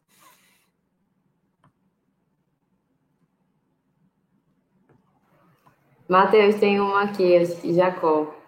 É, é clássica essa. Tá vendo? Pergunta para os alunos. Lá embaixo. É bom deixar de ser um animal, mas é difícil convencer amigos e famílias a deixar de ser também. Vocês também tiveram dificuldade de fazer colegas de estudo na região? É... Quer falar, Anne? Anne Tassiano tem bons exemplos disso aí. É, para começar, às vezes é difícil até em casa. é, para começar, desenrola do teu jeito, vai fazendo que, Matheus, ou, entra até em paralelo na caixa do concurso. Tem aqueles, aquelas frases de inspiração, enquanto eles estão no churrasco, você estuda. Tá, mas estuda o quê? Esse negócio para saber marcar a bolinha na prova? Então, tá trocando uma frescura por outra. É, o ponto é que você começa a selecionar até mesmo esse convívio com a família, é, saber se é realmente prudente. Às vezes, às vezes as pessoas acham que é dever de Estado você estar tá mergulhado em todos os âmbitos, os amigos de infância, em todos os parentes do mundo, gastando tempo com eles, fazendo todas as visitas possíveis. Enfim, primeiro, buscar o reino dos céus e a sua justiça. Garante a ordem da tua alma. Segundo, como Tassiano bem falou, vai vir a passividade, né? Aquela, a pacificação da alma, mesmo quando você começa a negar coisas que você achava que era essencial e não são. Essas coisas realmente vão começar a aparecer é, que tem menos valor. O, o, o, real valor das coisas vai começar a surgir, essas visitas e essas coisas, os churrascos, enfim, com essas companhias que o Matheus falou lá no começo, que nos desordenam, vão começar a ser descartadas naturalmente. É o que acontece quando você busca o primeiro reino dos céus. Não, mas espera aí, antes de Tassiano falar. Um tá, dos maiores é. dramas de Anne, quando estava no início da formação, era exatamente ah, é. né, de que ela ficava com essas preocupações, porque determinada pessoa, né, se ela quiser, ela fala quem é, não, não estava no mesmo caminho que ela, né? E eu dizia, mulher, tu tem que fazer a tua parte, que já é difícil o suficiente. Se preocupe com ela, que Deus vai cuidar, né, desta outra. E graças a Deus, dito e feito. E graças a Deus, a gente tem muitos casos aqui né? Não se preocupe tanto assim, é, ou se preocupe, né, no sentido correto, com as pessoas em seu redor. Não se preocupe tanto assim, porque quem realmente você tem o, o, o acesso é você mesmo. E tudo que você vai fazer em relação aos outros depende do que você faça consigo. À medida que você cuida disso aí, é, incrivelmente, Deus cuida das outras coisas. E a gente vê muitos exemplos aqui. Inclusive, recentemente eu comecei aqui exatamente uma turma de catequese por pessoas, de familiares de pessoas nossas aqui que quiseram se converter. E que há muitos anos não, não tinham feito isso, embora né, as pessoas daqui tivessem. Então, assim, tem muitos casos disso aí. E... Mas tudo bem. Fala aí, Tassiano. Bem, só Como foi sua experiência né? nesse sentido? eu, eu, eu, vejo o seguinte: quando a gente começa a fazer a, a, formação, a gente fica empolgado, né? Então, você fica querendo que todos façam, e, tá, e você fica no afã de querer falar com todo mundo. Quando você senta para conversar, você vai falar: ah, vamos falar aqui das circunstâncias atuais. Então, é, mais uma coisa que eu percebo é o seguinte, né? Eu acho que quando as pessoas começarem a perceber o fruto na nossa vida, na nossa vida prática, então acho que isso vai ficar mais fácil. Fica mais fácil delas se convencerem, né? Inclusive aqui está mais um mais um elemento que acho que me ajudou nesse processo e que tem me ajudado é exatamente quando você olha para essa finalidade, tipo a santidade máxima. Não é, não é ser um um santozinho somente, é ser um santo de sétima morada. E aí você me lembra de uma frase, São, acho que o professor de São Bernardo de Claraval que ele dizia, né? É, acho que a única coisa, o único erro da vida é não ser santo. Por quê? Porque um santo, é, você, o Padre Paulo até diz, é impossível esconder um santo, né? E a partir do momento que você alcança essa santidade, é inevitável que também outras pessoas elas não sejam alcançadas, elas serão alcançadas a, partir da tua santidade. Então, eu acho que o que tem que haver primeiro em nós é essa busca sincera, porque a gente quer logo o resultado imediato, a gente quer logo os frutos, a gente quer logo arrastar todo mundo, e a gente esquece de olhar como é que essa coisa está se dando interiormente em nós, né? Se aquilo, aquela palavra, aquela frase, aquela coisa já está aparecendo na minha alma, né? Então, acho que primeiro, a primeira preocupação nossa é isso, é esse o professor até tratou disso, né? Que é, então, busque primeiro o reino dos céus. As outras coisas virão, elas serão acrescentadas. E é, é perfeitamente possível, sim, você convencer familiares, né? É, do nosso, a gente tem uma turma aqui de casais, né? Que já tem, acho que uma meia dúzia dessas famílias já estão fazendo a formação básica. Né?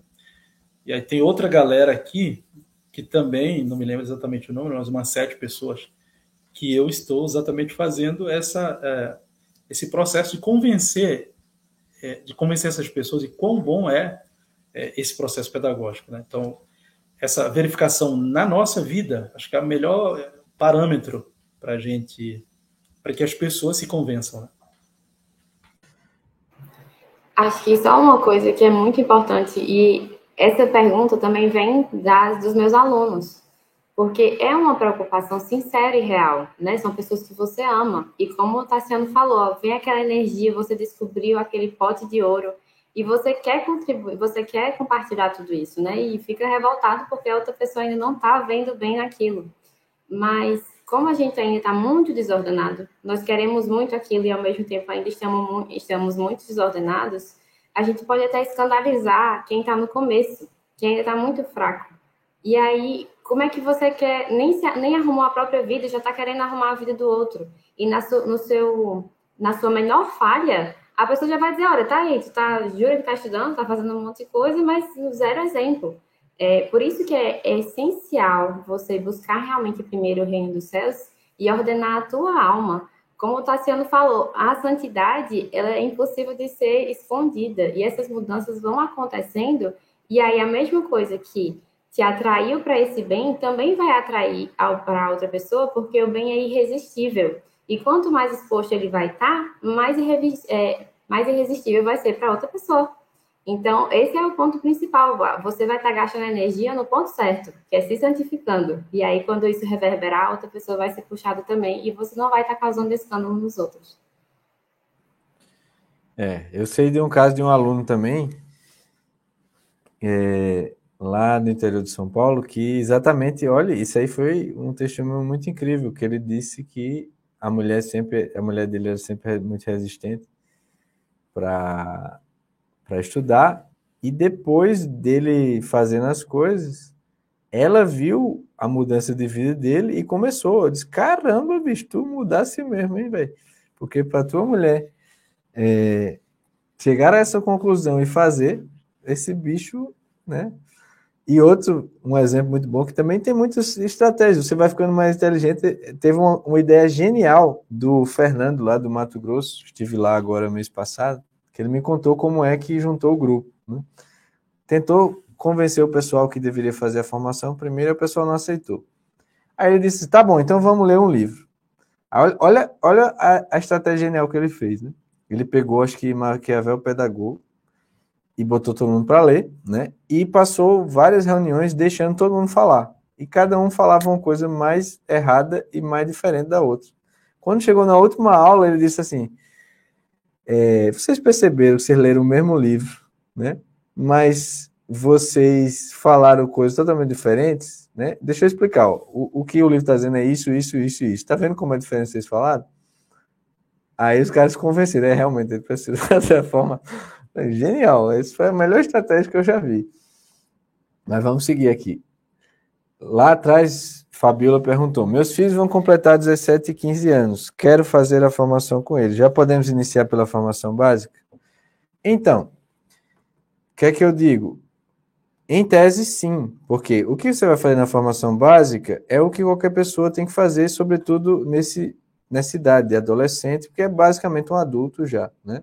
No entanto, talvez possa haver alguma diferença, não é, do, das operações, dos exercícios tem que ser feito, mas às vezes um texto está tratando de um drama que é mais próprio a um adulto mais maduro, né? Porque essa foi pensada para isso, para jovens e adultos e tal. Então, convém que você faça e você avalie, né? E você pode ir fazendo um pouco adiante e julgando e passando para eles. Também pode ser bastante útil que você faça a formação infantil. Claro, faça a básica para você. E a infantil é mais voltada exatamente para que você tenha uma compreensão, digamos, objetiva do que é o processo educacional, para que você possa ensinar outra pessoa, que é o seu caso, né? Ela está tratando mais especificamente de crianças de 7 anos, na idade da razão. Mas, claro, a gente fala dos adolescentes, fala do, das crianças mais novas, né? Mas, de todo modo, se é uma pessoa que não fez essa primeira etapa e ninguém fez, vai ter que começar desse mesmo ponto. Então, bem, provavelmente vai ser muito útil. Só diferencie bem. A formação básica é para você exercitar suas faculdades e desenvolver-se. É o seu estudo.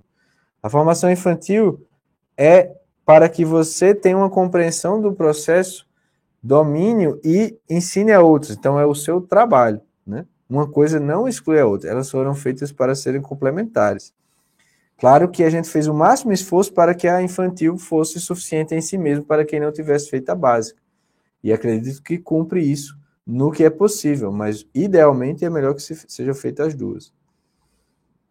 É, professor, esta falta de organização do tempo é um sinal de falta de maturidade? Certo. Seria problemas com a sexta camada da personalidade?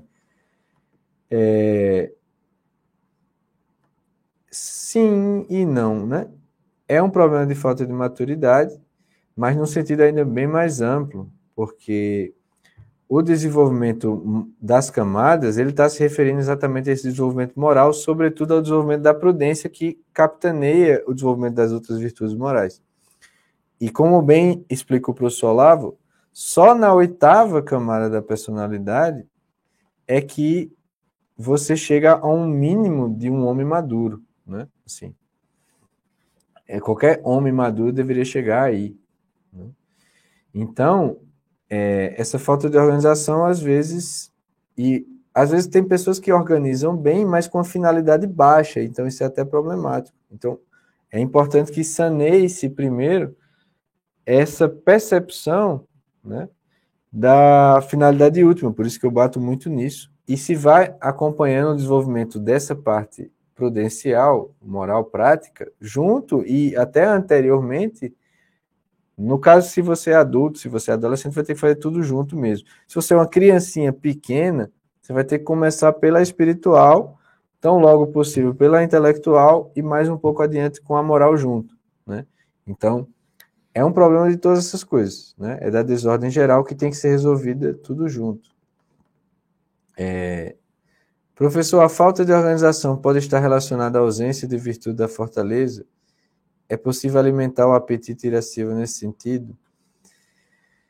É, é, a resposta é basicamente a que eu dei anteriormente. Não é uma coisa específica, entendeu? Até porque as virtudes elas se desenvolvem juntas e é muito mais sempre um problema da prudência, porque essas outras são arrastadas por elas. Então não é uma questão de alimentar o apetite irascível é uma questão de fortalecer a inteligência e a vontade.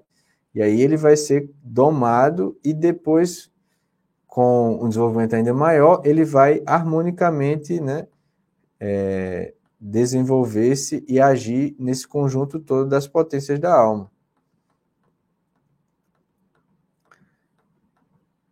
Deixa eu ver aqui mais.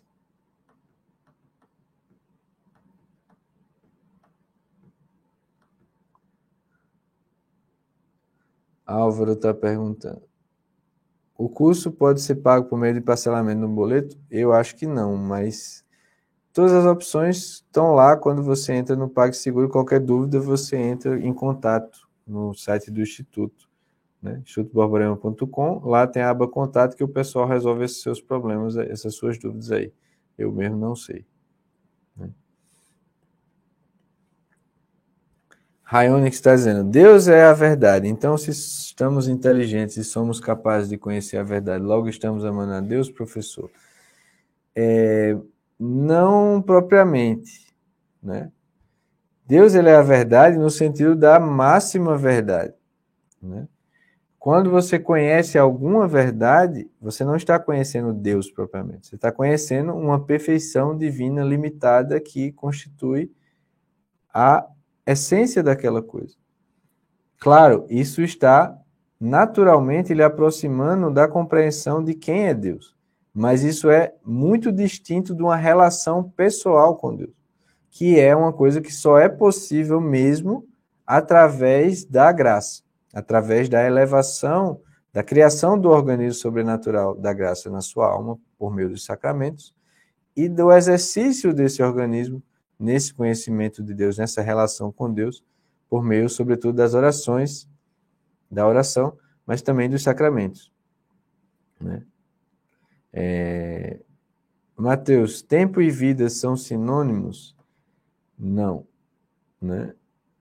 Esta vida aqui, a gente às vezes compara com uma bastante dizer, uma, uma parcela significativa de identificação com o tempo. Mas esta vida aqui é uma figura da vida verdadeira, né? como bem alguém falou aqui embaixo. O William está perguntando: existe um bom uso, um bom momento para essa fantasia de se imaginar fazendo alguma outra coisa no outro momento? Fantasiar serve para algo? Para onde direcionar isso? É, existe sim, né? mas tem que ser bem entendido isso. Né? É, eu falei sim, claro, você não deve estar antecipando as coisas futuras no tempo presente. Isso deve ser bem entendido. Não deve ser feito isso de uma maneira desordenada, mas é, é claro que dentro do tempo presente existe uma certa margem de tempo para planejar o futuro. Né? Mas isso é uma coisa também racionalmente considerada e com a justa medida. Então, existe sim, e existe também o uso que a gente faz da fantasia na própria, no próprio estudo e na própria oração, que são coisas bastante importantes e necessárias. Se vocês quiserem falar alguma coisa, fica à vontade.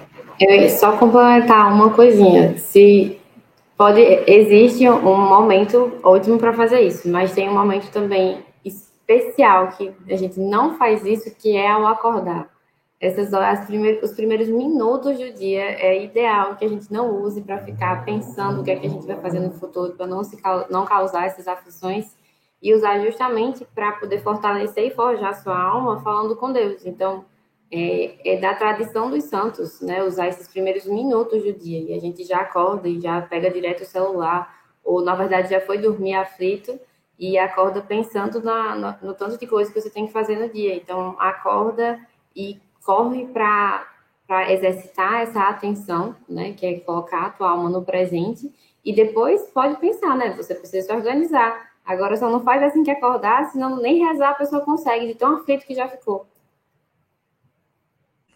É, não deixa o, o imaginário tomar a dianteira, não. Né? Senão né, o bagulho fica louco. É... Sacres está só dando um, um, testemunho aqui, né? Não abri essa live por acaso. Decidi ainda há pouco cancelar minhas redes porque são uma fonte de distração e perda de tempo. Preciso me dedicar aos meus canais do YouTube. Especialmente você precisa dedicar à formação, né? Ao seu estudo individual dessas coisas. Mas fico muito feliz de ter termos ajudado aqui. É, o Anderson faz uma pergunta muito importante. Essas horas de estudo se podem ser, devem ser espaçadas durante o dia. Essa é a minha recomendação nas aulas, né? Eu não tanto as horas de oração como as horas de estudo, eu recomendo que sejam divididas com racionalidade ao longo do dia. Tem toda uma lógica e tem toda uma explicação e não é muito inteligente colocar tudo junto. Só em circunstâncias bem específicas e, sobretudo, de pessoas que já estão mais avançadas, se for o caso. Mas é, eu acho que é mais inteligente para até o próprio fim, sobretudo de pessoas como nós que vivem no mundo, para que todo dia seja permeado das coisas mais elevadas e que a gente não se perca nesse esforço de fazer com perfeição, aceitar com paciência, que tenha períodos de oração e de estudo ao longo de todo o dia. Né? É... é possível se prevenir psicologicamente quando os colegas de trabalho falam bobagem o tempo todo, mesmo não participando das conversas, podemos aturar qualquer ambiente? É... Sim, dependendo de que nível você esteja. Pessoas que estão mais avançadas, elas não têm nenhum problema com nenhum ambiente. Mas isso aí é uma coisa bem avançada? Coisa assim de quinta, sexta morada. É, mortais tem que ter cuidado com essas coisas, né? Então, e sobretudo quando a gente está iniciando esse processo, a gente ainda é muito suscetível. Então, é sim, com prudência, ter uma dose de proteção, né? Aí tem que se julgar. É possível fazer alguma coisa nesse ambiente que eu estou? Esse trabalho é tão importante assim? Existe um outro trabalho melhor? Tem muitas coisas que podem ser feitas, né? E claro, enquanto isso se resolve, a partir do momento que você pratica essas coisas, que você reza, que você estuda, isso vai dando também uma força que se aquilo foi inescapável, ou enquanto você decide se pode mudar ou não, você tem como lidar bem com todas essas coisas. Sim.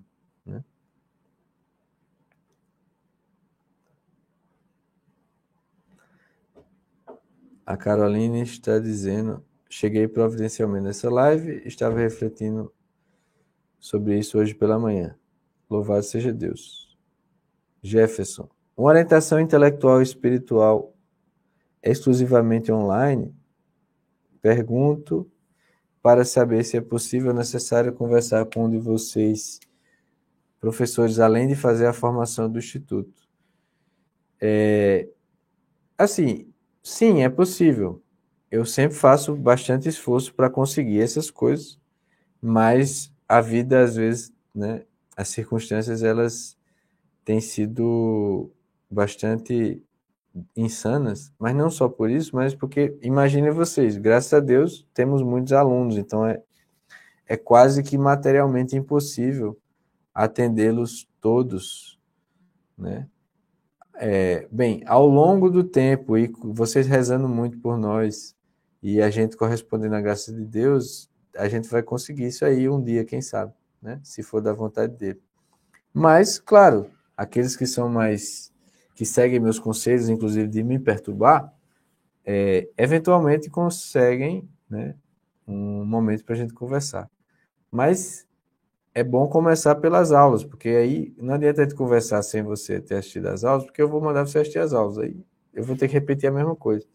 Então, comece pelas aulas da circunstância e depois pelas do horário que estão dentro da formação, da circunstância aqui no canal. E, aliás, um aviso, né? Quem assistir às aulas das circunstâncias pode pular as três primeiras aulas de poesia da formação básica, basicamente, porque elas já estão mais desenvolvidas ali. Então, você comece por essas aulas, vá fazendo a formação espiritual junto. E aí, faça seu horário, e aí você vai vendo com. Dê aí algumas semanas, fazendo as coisas direitinho. E aí você vai ver se vai ser necessário realmente conversar. Às vezes não é. Se for, perturbe bastante. E a gente, com a graça de Deus, consegue. Olha aí, Anne. Agora eu entendi porque minhas manhãs deu errado. Muito bem, olha, deu, fez o, o, o comentário né, on point.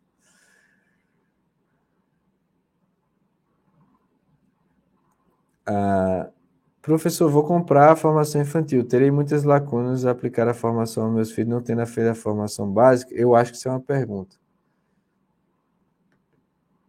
Já assisti às aulas das circunstâncias, por isso estou aqui com você já há algum tempo. Decidi comprar a formação para os meus filhos. É, então, é, o meu conselho é aquilo que eu falei lá em cima, né? Se são só esses mais velhos, eu acho que o ideal mesmo era você fazer as duas coisas, né? Se você, por hora, conseguir fazer só uma, eu teria que ver o seu caso concreto, mas se só são esses filhos mais velhos, eu apostaria que você começasse pela básica, né? E pela espiritual juntos. E eu acho que isso provavelmente vai ser possível. É, conduzi-los e você mesmo avaliar se eles podem fazer essas aulas, porque eles já são mais velhos, né? E depois, à medida que você estiver indo bem e conseguir ir para infantil, você começa a infantil e e vai aproveitando outras coisas que também serão mais compreensíveis à medida que você siga nesse caminho, e você vai assomando ao que você já pode fazer na básica com eles. Beleza? Então, pessoal, não temos mais perguntas por hora, já está chegando, passamos das três horas de live, né? É, queria lembrar. Ah, Noelle está falando aqui. Meus filhos são de 8 e 9. É, então, para eles eu teria que ser infantil mesmo. Mas aí, se possível, faça a básica também, tá? Então, pessoal, lembrando que estamos em promoção na, for na formação básica, intermediária, infantil, 30% até o dia, sei lá, alguma coisa de junho, né? É... Me diz aí, Hilton. Dia 6, sei lá. Acho que é dia 6 de junho.